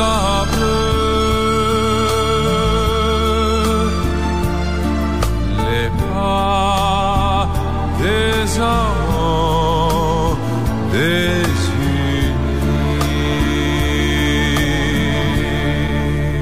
Bom dia, meus queridos conterrâneos da Rádio Jacobina FM. Bom dia, meu querido amigo Jacques Valois, filho do meu fraternal e saudoso amigo Nilson Valois Coutinho, uma das referências de Jacobina no passado. No momento, quero destacar e me associar às manifestações de carinho ao queridíssimo João Daniel Jacobina. Um advogado brilhante, talentoso, inteligente, de formação ética, moral, profissional exemplar. Um jovem talentoso, um dos advogados hoje mais respeitados do Norte e Nordeste. Seu nome realmente é uma referência de conhecimento jurídico, de credibilidade, de seriedade, de honradez, de dignidade e de transparência no relacionamento, tanto entre os operadores do direito como do, da magistratura. João Daniel Jacobina tem a certeza que se estivessem vivos hoje, seus avós, Ângelo Brandão e Renilde, estariam felizes, porque sempre preveram que você seria brilhante precocemente. E aos 30, 38 anos é realmente uma estrela da advocacia. Seu conceito é tão forte, João Daniel, que você nem pode imaginar. E João Daniel, com seus méritos, sua capacidade, seu conhecimento, sua formação moral, é advogado da ABI, da Associação Baiana de Imprensa, uma das instituições mais fortes do país. É advogado da AMAB, da Associação dos Magistrados da Bahia. Advoga para os mais famosos e respeitados desembargadores, os juízes de todas as comarcas da capital do interior do estado, porque confiam na sua sabedoria, confiam nos seus conhecimentos confiam na sua seriedade, na lealdade e na formação ética e moral. É também membro estatutário da Venerável Irmandade do Senhor do Bonfim, mantenedora da Basílica Sagrada do Senhor do Bonfim. É um dos membros queridos, admirados e sempre promove na Colina Sagrada de distribuição de cestas básicas para dezenas de famílias carentes que estão passando fome em razão dessa pandemia que surpreende o mundo com tantas mortes diárias. João Daniel também teve uma participação brilhante no CONEM, na qualidade de conselheiro titular representando a OAB, Conselho de Entorpecente de Estado da Secretaria de Justiça e Direitos Humanos. Declinou da sua permanência lá por falta exclusiva de tempo. A sua agenda profissional é muito concorrida, tanto em Salvador como Brasília. E como ele é extremamente responsável, não pode estar em dois lugares ao mesmo tempo. Preferiu declinar desta representação. Mas seu nome, em qualquer círculo da comunidade baiana, é destacado, é elogiado aos 38 anos, porque a sua postura sempre é impecável, elegante, inteligente, marcante e carismática. É um rapaz um coração de ouro, dificílimo de dizer não a um pedido. E entre o seu vasto número de clientes, tem os mais, dos mais famosos aos mais humildes, que ele direciona o mesmo tratamento. E não entra no seu gabinete, belíssimo, no bairro do Tancredo Neves, no Iguatemi, sem antes fazer orações ao Nosso Senhor do Bonfim, a Santa Irmã Dulce, a São Lázaro, pedindo que ilumine a ele e a todos os seus clientes. Parabéns a André Emília, que tem um filho brilhante e também uma filha brilhante, a oficial médica da Marinha do Brasil, a Renata Jacobina de Carvalho. Dois filhos iluminados pelo Nosso Senhor do Bom Fim. Dois filhos iluminados por Nossa Senhora da Conceição de Jacobina e por Santo Antônio. Dois filhos realmente que honram qualquer família e que dignificam qualquer relacionamento humano. Parabéns. E parabéns a Joninhas, filho do meu saudoso amigo Jonas Ferreira Lima. Parabéns a Jacques Valois, que realiza um belíssimo trabalho na sua FM. Filho também de outro amigo queridíssimo, meu amigo Nilson Valois Coutinho, a quem aproveito para levar um pensamento a Deus, pedindo a Deus que ilumine Jonas Ferreira Lima, Nilson Valois Coutinho, meu amigo Edivaldo Valois Coutinho, o meu amigo Edmundo Valois Coutinho. Nesse momento de saudades, nesse momento em que nós elevamos o pensamento ao Criador. Temos certeza que tanto Jonas Ferreira Lima, como Nilson Valois Coutinho, Edivaldo Valois Coutinho, estão ao seu lado, iluminando neste programa, líder de audiência e que realmente transmite a energia positiva do bem, que prospera e que é um formador de opinião em Jacobina. A ABI, através de Nelson José de Carvalho que vos fala, manifesta felicitações a essa emissora de rádio que se identifica pela credibilidade, a celeridade na notícia, a modernidade na informação e a postura independente como faz seus editoriais seus comentários e os seus programas.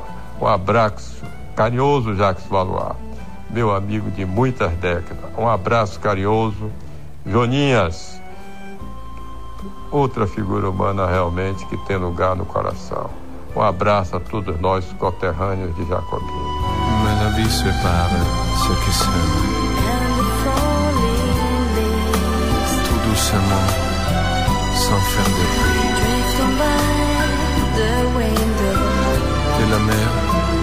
efface sur le sable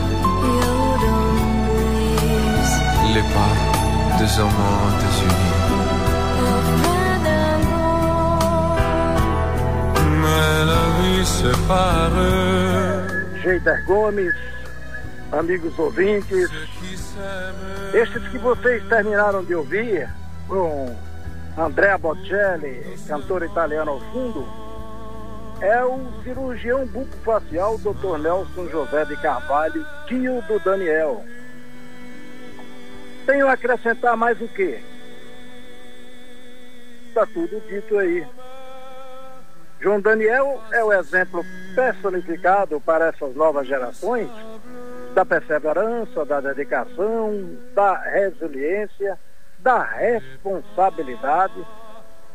Tudo isto em nome de conquistas, não só as já adquiridas, como as que hão de vir. É assim. São esses padrões que marcam e que nos deixam a perguntar: por que não seguir tamanho exemplo?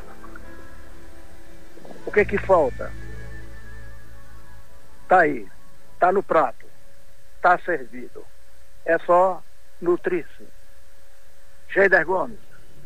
Jonas Ferreira, agora é com Joninhas, mais uma quarta-feira para nos deleitarmos, estarmos atentos a essa mensagem, a essa, por que não dizer aula, né, que você proporciona junto aos seus entrevistados, né?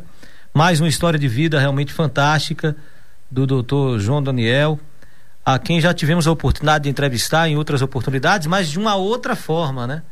Joninhas foi nas entranhas, em pegando as informações uh, da sua infância, da sua genealogia, contando a sua história nos estudos aqui em Jacobina, até chegar em Salvador, se dedicar à advocacia e ser essa referência que é reconhecida, por que não dizer nacionalmente? Ele está é, estabelecido na Bahia, na capital baiana, mas sem dúvida é um advogado reconhecido eh, nacionalmente. Né? O seu tio eh, fez referências, inclusive, sobre a, ele ser advogado da Associação Baiana de Imprensa. Eu acrescento aí a AMAB né? e outras instituições ah, que, em que o, o João Daniel tem, eh, através do seu escritório, feito a defesa. E isso não é por, por mero.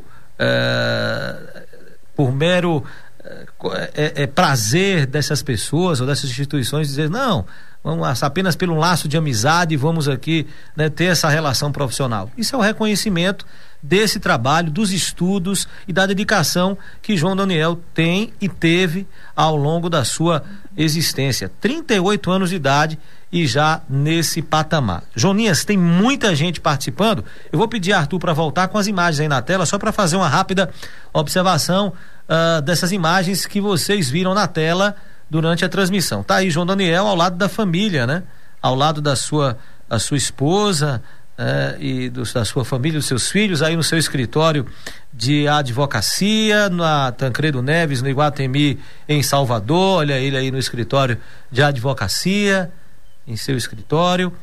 Tem aí ele ao lado dos pais, né? O doutor André Carvalho, nosso ouvinte, a quem manda um abraço, professora Emília Brandão, sua irmã, a tenente médica da Marinha, Renata Jacobina Carvalho. Olha aí, mais uma vez, ele ao lado da família, a esposa Amanda e os três filhos também em viagem. São imagens que vocês estão vendo e viram aí na tela durante a transmissão do Agora e com Joninhas.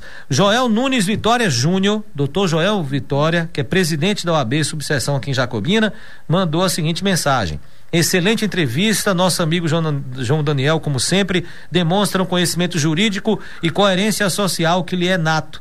Advogado jacobinense que honra a advocacia baiana, diz o presidente da OAB Subseção Jacobina, doutor Joel Nunes Vitória o Arturo Silvano Hugo Dalforno, altamente instrutivo e aqui conveniente. Parabéns ao doutor João Daniel pela entrevista, muita cultura e inspiração para a advocacia jacobinense, diz aqui o Jonatas Souza. Ah, é, aqui a Luciana Souza também participando. O José Morim, Jacobina precisa de filhos tipo João Daniel para gerir seus destinos junto às esferas dos poderes executivo e legislativo. Ótima entrevista do professor Joninhas. Parabéns ao entrevistante e o entrevistado. Olha aí, o José Amorim já está provocando o doutor João, João Daniel para outras esferas de poder fora da advocacia, né? E dos poderes executivo e legislativo. Walternei Oliveira, direto de Miguel Calmon. Bom dia, Geida e Jonas. Parabéns pelo maravilhoso programa. Lúcio Valois Ferreira, parabéns, João Daniel. Muito obrigado pela força. Lú, Lúcio da Baby Dorper. Quem mais participa? Maria Aparecida Oliveira, parabéns, João Daniel, sucesso. Também fez questão de mandar essa mensagem, de fazer esse registro, né? A Luísa Queiroz, a humildade de doutor João Daniel, conta sua história com maior orgulho, sem esquecer detalhes de suas origens. Isso que é inteligência. Emanuel Gomes, doutor Emanuel Gomes, advogado. Bom dia, Joninhas. Bom dia, João Daniel. Um grande abraço. É com alegria ouvir meu amigo João. Também fez questão de fazer esse registro. Bom dia, Geida, ouvintes, professor Jonas e doutor João Daniel, parabéns para todos. Conheci doutor João e muitos outros grandes nomes jacobinenses nos anos 90 e estudando no, no colégio Holanda Dias Rocha. Me orgulho muito daquelas turmas que sempre que encontro com alguém daquela época é motivo de orgulho por ver todos bem formados, elevando o nome da nossa cidade, Severo Leite, Severo da Servigel, que também fez questão de mandar essa mensagem. Tem outras mensagens escritas, mas também tem gente que fez questão de gravar áudio, Joninhas, para participar desse momento e desse bate-papo. O advogado doutor Bruno o seu amigo, também participando aqui do programa. Bom dia, doutor Bruno. Bom dia, Joninhas. Bom dia, Geider Gomes. Bom dia aos ouvintes da Jacobina FM. Bom dia, meu amigo João Daniel Jacobina. É um, com grande felicidade realmente que venho aqui falar deste nobre colega, um profissional exemplar, ímpar, um advogado brilhante, brilhante, brilhante, brilhante. E além de ser brilhante profissional, um profissional incansável na busca pela justiça. João Daniel é desses advogados que eu diria que é incansável. Eu tenho a honra e a oportunidade de trabalhar com ele e percebo o, como ele é incansável ele é um cara que não para, ele é o tempo todo focado em levar a melhor solução, não só para o processo, para o cliente, mas a melhor solução de vida para a pessoa.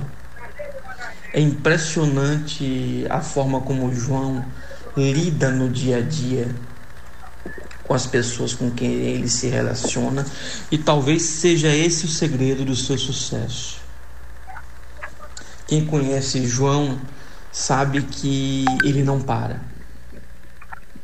Ele possui de fato uma mente brilhante, mas o que o torna especial não, não é ter uma mente brilhante, é ter um foco invejável e ter um coração imenso, um senso de justiça que o torna, na verdade, diferente dos outros profissionais.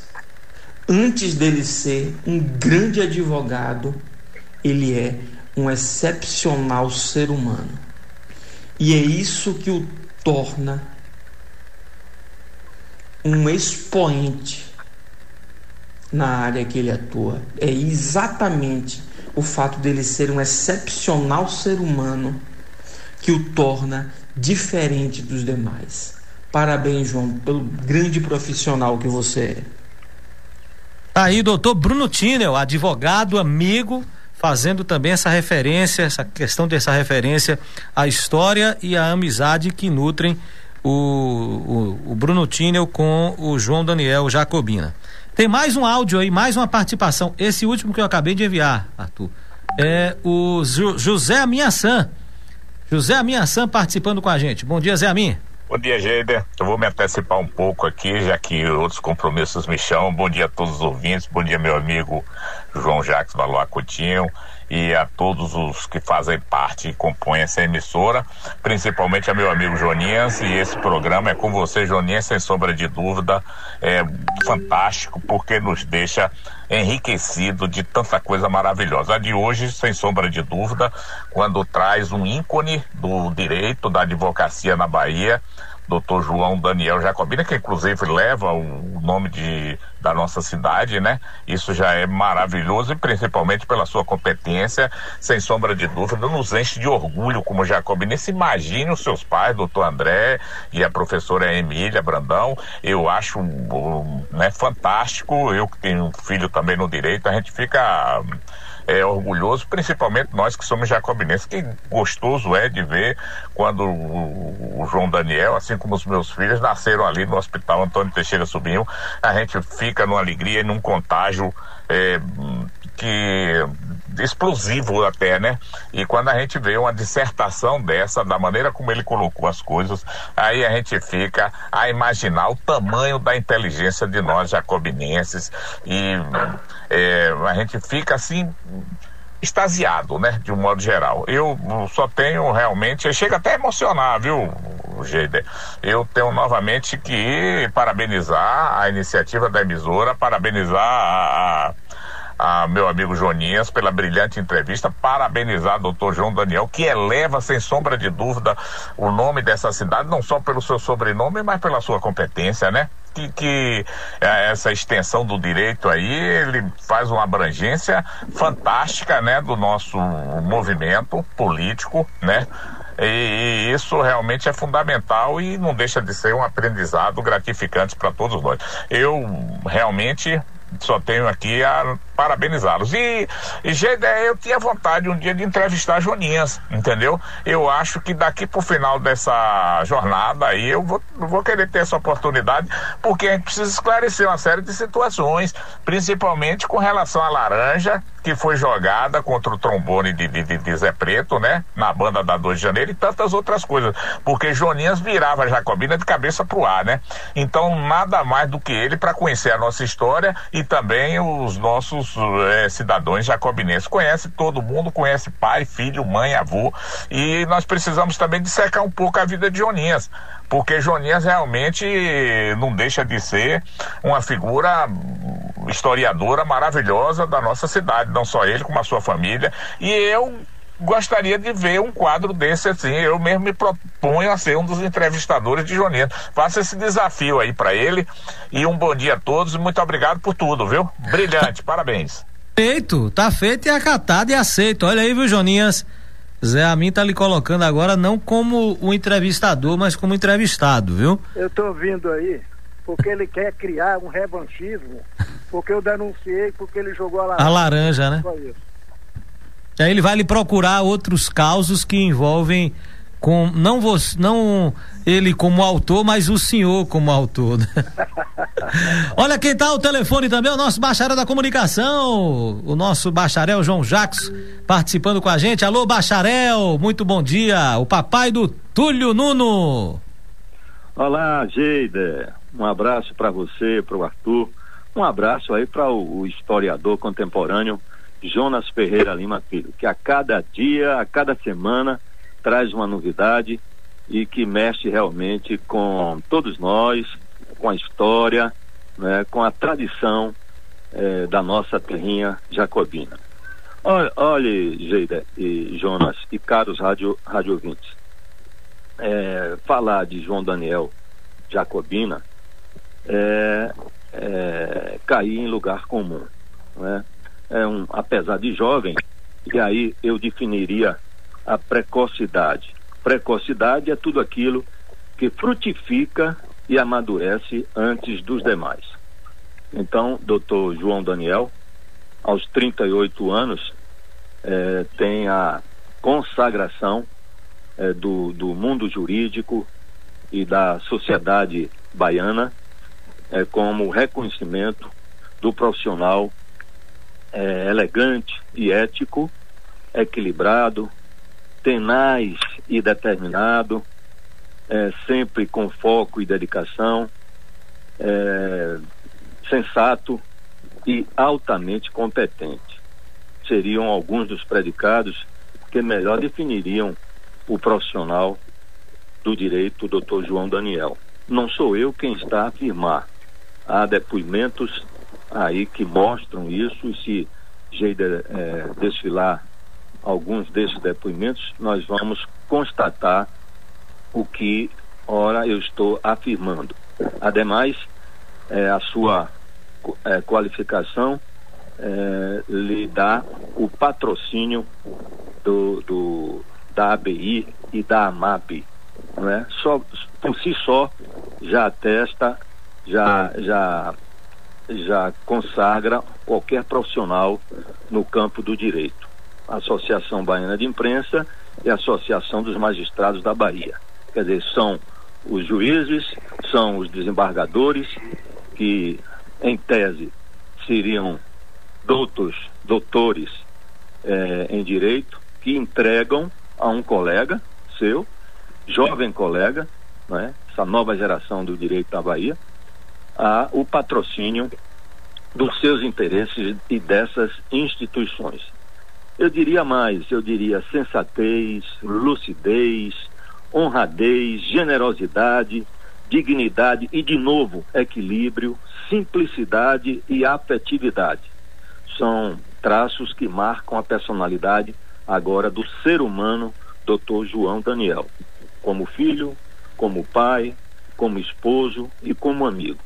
Quem o conhece sabe disso. Eu fiquei muito feliz e, e diria, inclusive, Dr. João Daniel, que emocionado pela lembrança do meu saudoso, estimado, né, inesquecível filho João Jacques Júnior, com o qual você compartilhou parte de sua infância.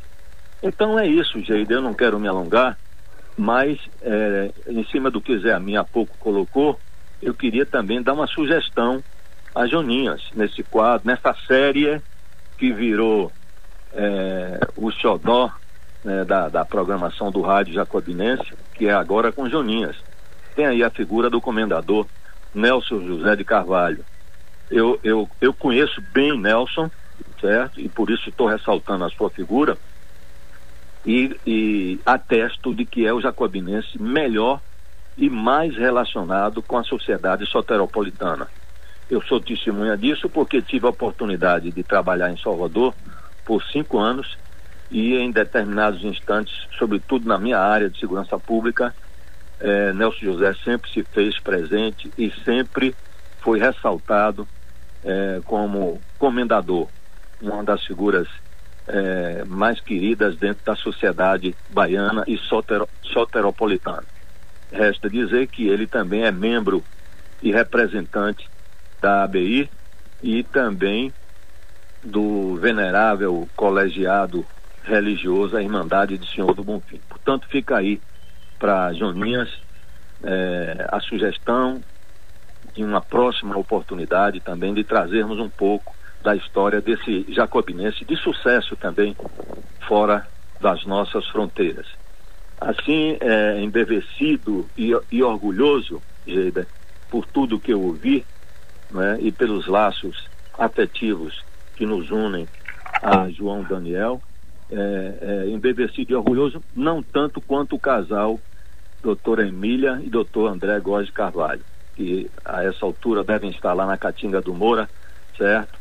é, com um lençol é, babador, pela alegria, com certeza e emoção da homenagem que se presta ao jovem causídico, ao jovem advogado baiano, é, jacobinense, jacobinense da Gema, do Ovo, doutor João Daniel. Portanto, fica aí o registro, naturalmente outras pessoas e outras participações seguirão, mas eu volto a dizer, doutor João Daniel Jacobina é precoce. E precoce é tudo aquilo que frutifica e amadurece antes dos demais. Grande abraço, Geida, um abraço, Joninhas. Parabéns por mais esse jacobinense que se caracteriza e se constitui num exemplo no... para as novas gerações que estão surgindo na nossa terra querida e amada Jacobina. Grande abraço. Valeu. É, um abraço, muitíssimo obrigado pela participação e mais uma sugestão aí, viu, Jonas Ferreira, para você colocar no seu caderninho e ir se preparando, viu? Uh, tem mais ouvintes aqui. O Manuel Filho, meu companheiro e amigo Manuel Filho. Bom dia, companheiro. Saudar o doutor João Daniel. Estudamos no mesmo colégio na juventude e, como frequentantes da Caatinga do Moura, não esquecemos das famosas fogueiras do avô e do pai dele. Abraços. Ele lembra do estudo Manuel Filho junto ao doutor João Daniel no colégio Oasis aqui de Jacobina. O Pedro Paulo está parabenizando também o Joninhas, Pedro Paulo da Félix Tomás fez questão também de mandar a mensagem. O Kleber da Jacoferro, bom dia, amigo, parabéns pela bela entrevista com o João Daniel. E tem mais eh, participantes querendo também eh, expor, uh, falar a respeito do João Daniel. A professora Miriam Guerra, minha querida pró Miriam Guerra, ex-professora de João Daniel no Colégio Oasis, que fez questão também de mandar esse áudio participando com a gente. Bom dia, pró Miriam. Olá, bom dia a todas e todos os ouvintes do Blitz Total, primeira edição. É, quem manda um salve, um abraço muito especial para esse apresentador, é, o meu ex-aluno e amigo Geide Gomes. Inclusive, até já tinha conversado com ele é, falando de como eu tinha gostado desse quadro que ah, eu fui convidada a participar. É sempre um orgulho e uma satisfação falar de um ex-aluno. Então, em nome do Colégio Oasis, venho prestar essa pequena homenagem a um ex-aluno muito especial, é João Daniel Carvalho. João foi nosso aluno assim que o colégio chegou a Jacobina. Nós fomos convidados, nós, nós fundamos o Colégio Oasis em, em Miguel Comum e fomos convidados é, por uma comissão de paz para é, fundarmos o nosso colégio aqui em Jacobina. E assim que, que inauguramos, João Daniel foi nosso aluno. E ele sempre nos encantou pela responsabilidade, pelo compromisso com os estudos, ele foi sempre um menino muito, muito respeitador, muito amigo de todos os colegas, muito amigo dos professores. E mais tarde, é, João saiu do nosso colégio, foi para Salvador e mais tarde, assim que se formou, ele foi convidado para fa fazer uma palestra em nosso colégio. Durante a palestra, ficamos encantados encantados, orgulhosos é, com o profissional que havia se formado. E é, essa palestra ela ficou marcada né, no Colégio Oasis pelo nosso encantamento com esse aluno. João, é, nós continuamos, nós sabemos das suas conquistas, é, sabemos das suas ah, a sua vida profissional, pelo seu profissionalismo e continuamos a desejar alegrias e muitas, muitas outras conquistas profissionais e pessoais. A gente te espera em nossa escola muito brevemente para outros diálogos com os nossos alunos e professores, tá? Um forte abraço e um beijo no seu coração. Olha aí que relato importante da querida professora Miriam também, que tive o prazer de ser aluno, é, professora de antropologia cultural. Um abraço, Pro, obrigado sempre pelo carinho e por estar sempre acompanhando a programação da Rádio Jacobina FM. E ela fez essa referência mesmo, antes mesmo de Joninhas estar desfilando com esses ilustres jacobinenses, né? O que Joninhas já trouxe em outros programas, ela sempre fez questão de dizer, poxa, Geida, que legal, que ideia bacana essa do Joninhas tá participando e hoje ela presente dentro do quadro para prestar essa homenagem ao ex-aluno João Daniel Jacobina. A Lindinha, bom dia, uma excelente entrevista, como sempre. Manda um abraço a João Daniel e aos pais Emília, aos pais Emília, que gosto muito. Agora Joninhas tem mesmo que ser entrevistado. Abraço, querido, diz aqui a Lindinha. Vamos falar com mais uma pessoa. E olha, essa, esse áudio que a gente vai veicular agora é um depoimento da renomada, respeitadíssima desembargadora do Tribunal de Justiça da Bahia. Eu estou falando da doutora Gardênia Duarte, que também fez questão de participar desse momento e de fazer referência ao advogado doutor João Daniel. Vamos ouvir a desembargadora do Tribunal de Justiça da Bahia, doutora Gardênia Duarte. Me identifico como Gardênia Pereira Duarte, desembargadora do Tribunal de Justiça do Estado da Bahia. E fui incumbida de falar a respeito do doutor João Daniel Jacobina de Carvalho. Este excelente, competente profissional. Mas o que falar sobre ele? Eu costumo dizer que existem, como operadores do direito, muitos competentes advogados, mas dentre eles existem aqueles que são e que representam a excelência da advocacia. E eu considero o doutor João Daniel um desses operadores do direito que representam a excelência da profissão do advogado. Por quê?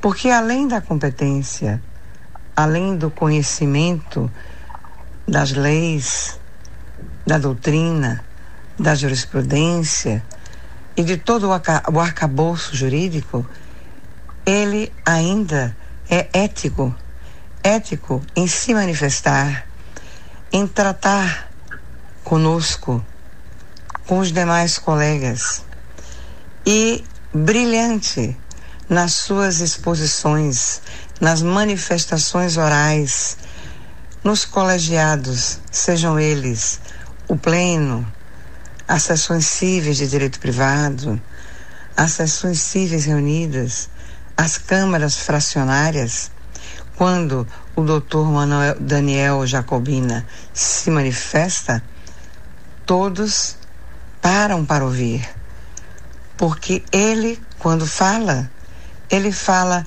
especificamente do direito da parte ao qual ele defende. Ele não se perde em divagações outras. Ele vai e ataca diretamente os pontos necessários para que os debates entre nós, desembargadores, possam fluir de uma forma inteligente e de uma forma que se possa fazer justiça. Então, por isso, eu o considero um profissional de excelência e o admiro demasiadamente. Já disse isso a ele várias vezes. Ele nos representa, inclusive, como advogado na Associação dos Magistrados da Bahia. E temos a honra de contar com ele, com este serviço, prestimoroso serviço. Então, eu gostaria aqui de expressar a minha admiração por este excelente profissional, dar-lhe os parabéns pela homenagem da qual ele vai ser é, objeto, né? Vai ser objeto de uma homenagem maravilhosa da terra dele e com muita verdade, com muita sensibilidade daqueles que também o enxergam como tal. A esposa dele, nossa querida colega, que o acompanha, eu também quero dar os parabéns. E fico muito feliz em meu nome ter sido lembrado para falar sobre ele. O que mais eu tivesse que falar seriam redundâncias, porque todos os que o conhecem sabem de sua dedicação, de sua competência, de sua ética, de sua sabedoria e de sua vocação para atuar na advocacia nesses tempos muito difíceis de agora no qual vivemos. Parabéns, doutor Daniel, e conte com a nossa amizade.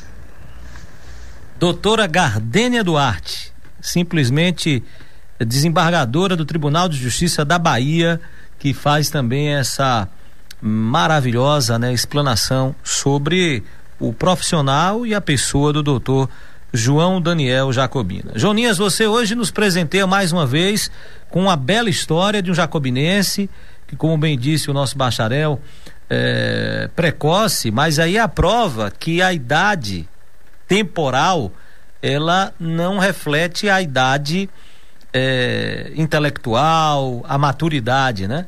Você pode evoluir, você pode maturar, in, independente da, da sua idade biológica, fisiológica. E o doutor João Daniel é um exemplo disso. E ele mostrou né, a sua dedicação, o seu esforço nos estudos. Quando a professora Miriam também faz o relato dele ser um aluno dedicado no colégio. Quando o próprio doutor João Daniel faz o relato e que antes mesmo de terminar o curso de direito, terminando ali o curso de direito, já estava se inscrevendo na pós-graduação. Então, sempre apontando para o horizonte, sempre vendo lá à frente, numa perspectiva a, além do seu tempo. É, essa é a, talvez assim a, a grande mensagem que a gente observa desse sucesso que ele galgou e tem galgado e tem conseguido até o momento. E repito, a gente já teve a oportunidade de entrevistar o doutor João Daniel. Eu lembro de eleição eh, suplementar em Orolândia, eu lembro de nova legislação do direito eleitoral e ele participando, falando especificamente, tecnicamente, sobre esses assuntos. Hoje a gente tem uma, uma visão completamente diferente, né? Do João Daniel eh, filho, eh, pai, jacobinense, do advogado essa, esse presente que você nos dá no dia de hoje, meu caro Joninhas. Gente, aí eu acrescentaria ainda a isso aí, o João Daniel, é, eu não sei se é porque eu sou católico, ele, em termos espirituais, é temente a Deus, e é um, membro da Irmandade do Senhor do Bonfim, onde ele é extremamente atuante. E João Daniel distribui cestas básicas comprada por ele. Gente. Então, e essa religiosidade dele, claro que vem dos seus pais. O André Carvalho é uma pessoa que é um apaixonado pelo Senhor do Bonfim. É, uma certa época eu comprei uma fazenda na mão dele, do André Carvalho, e dois dias depois, quando ele foi receber o dinheiro, ele virou para mim e disse, Jonias, eu queria te pedir um negócio, posso pedir? Eu disse, pode. Aí ele disse, Jonias, eu queria que você permanecesse com o nome da fazenda, Fazenda Senhor do Bonfim. Ora, André, pode ter certeza que vai continuar assim. E até hoje eu tenho ela está lá, Fazenda Senhor do Bonfim.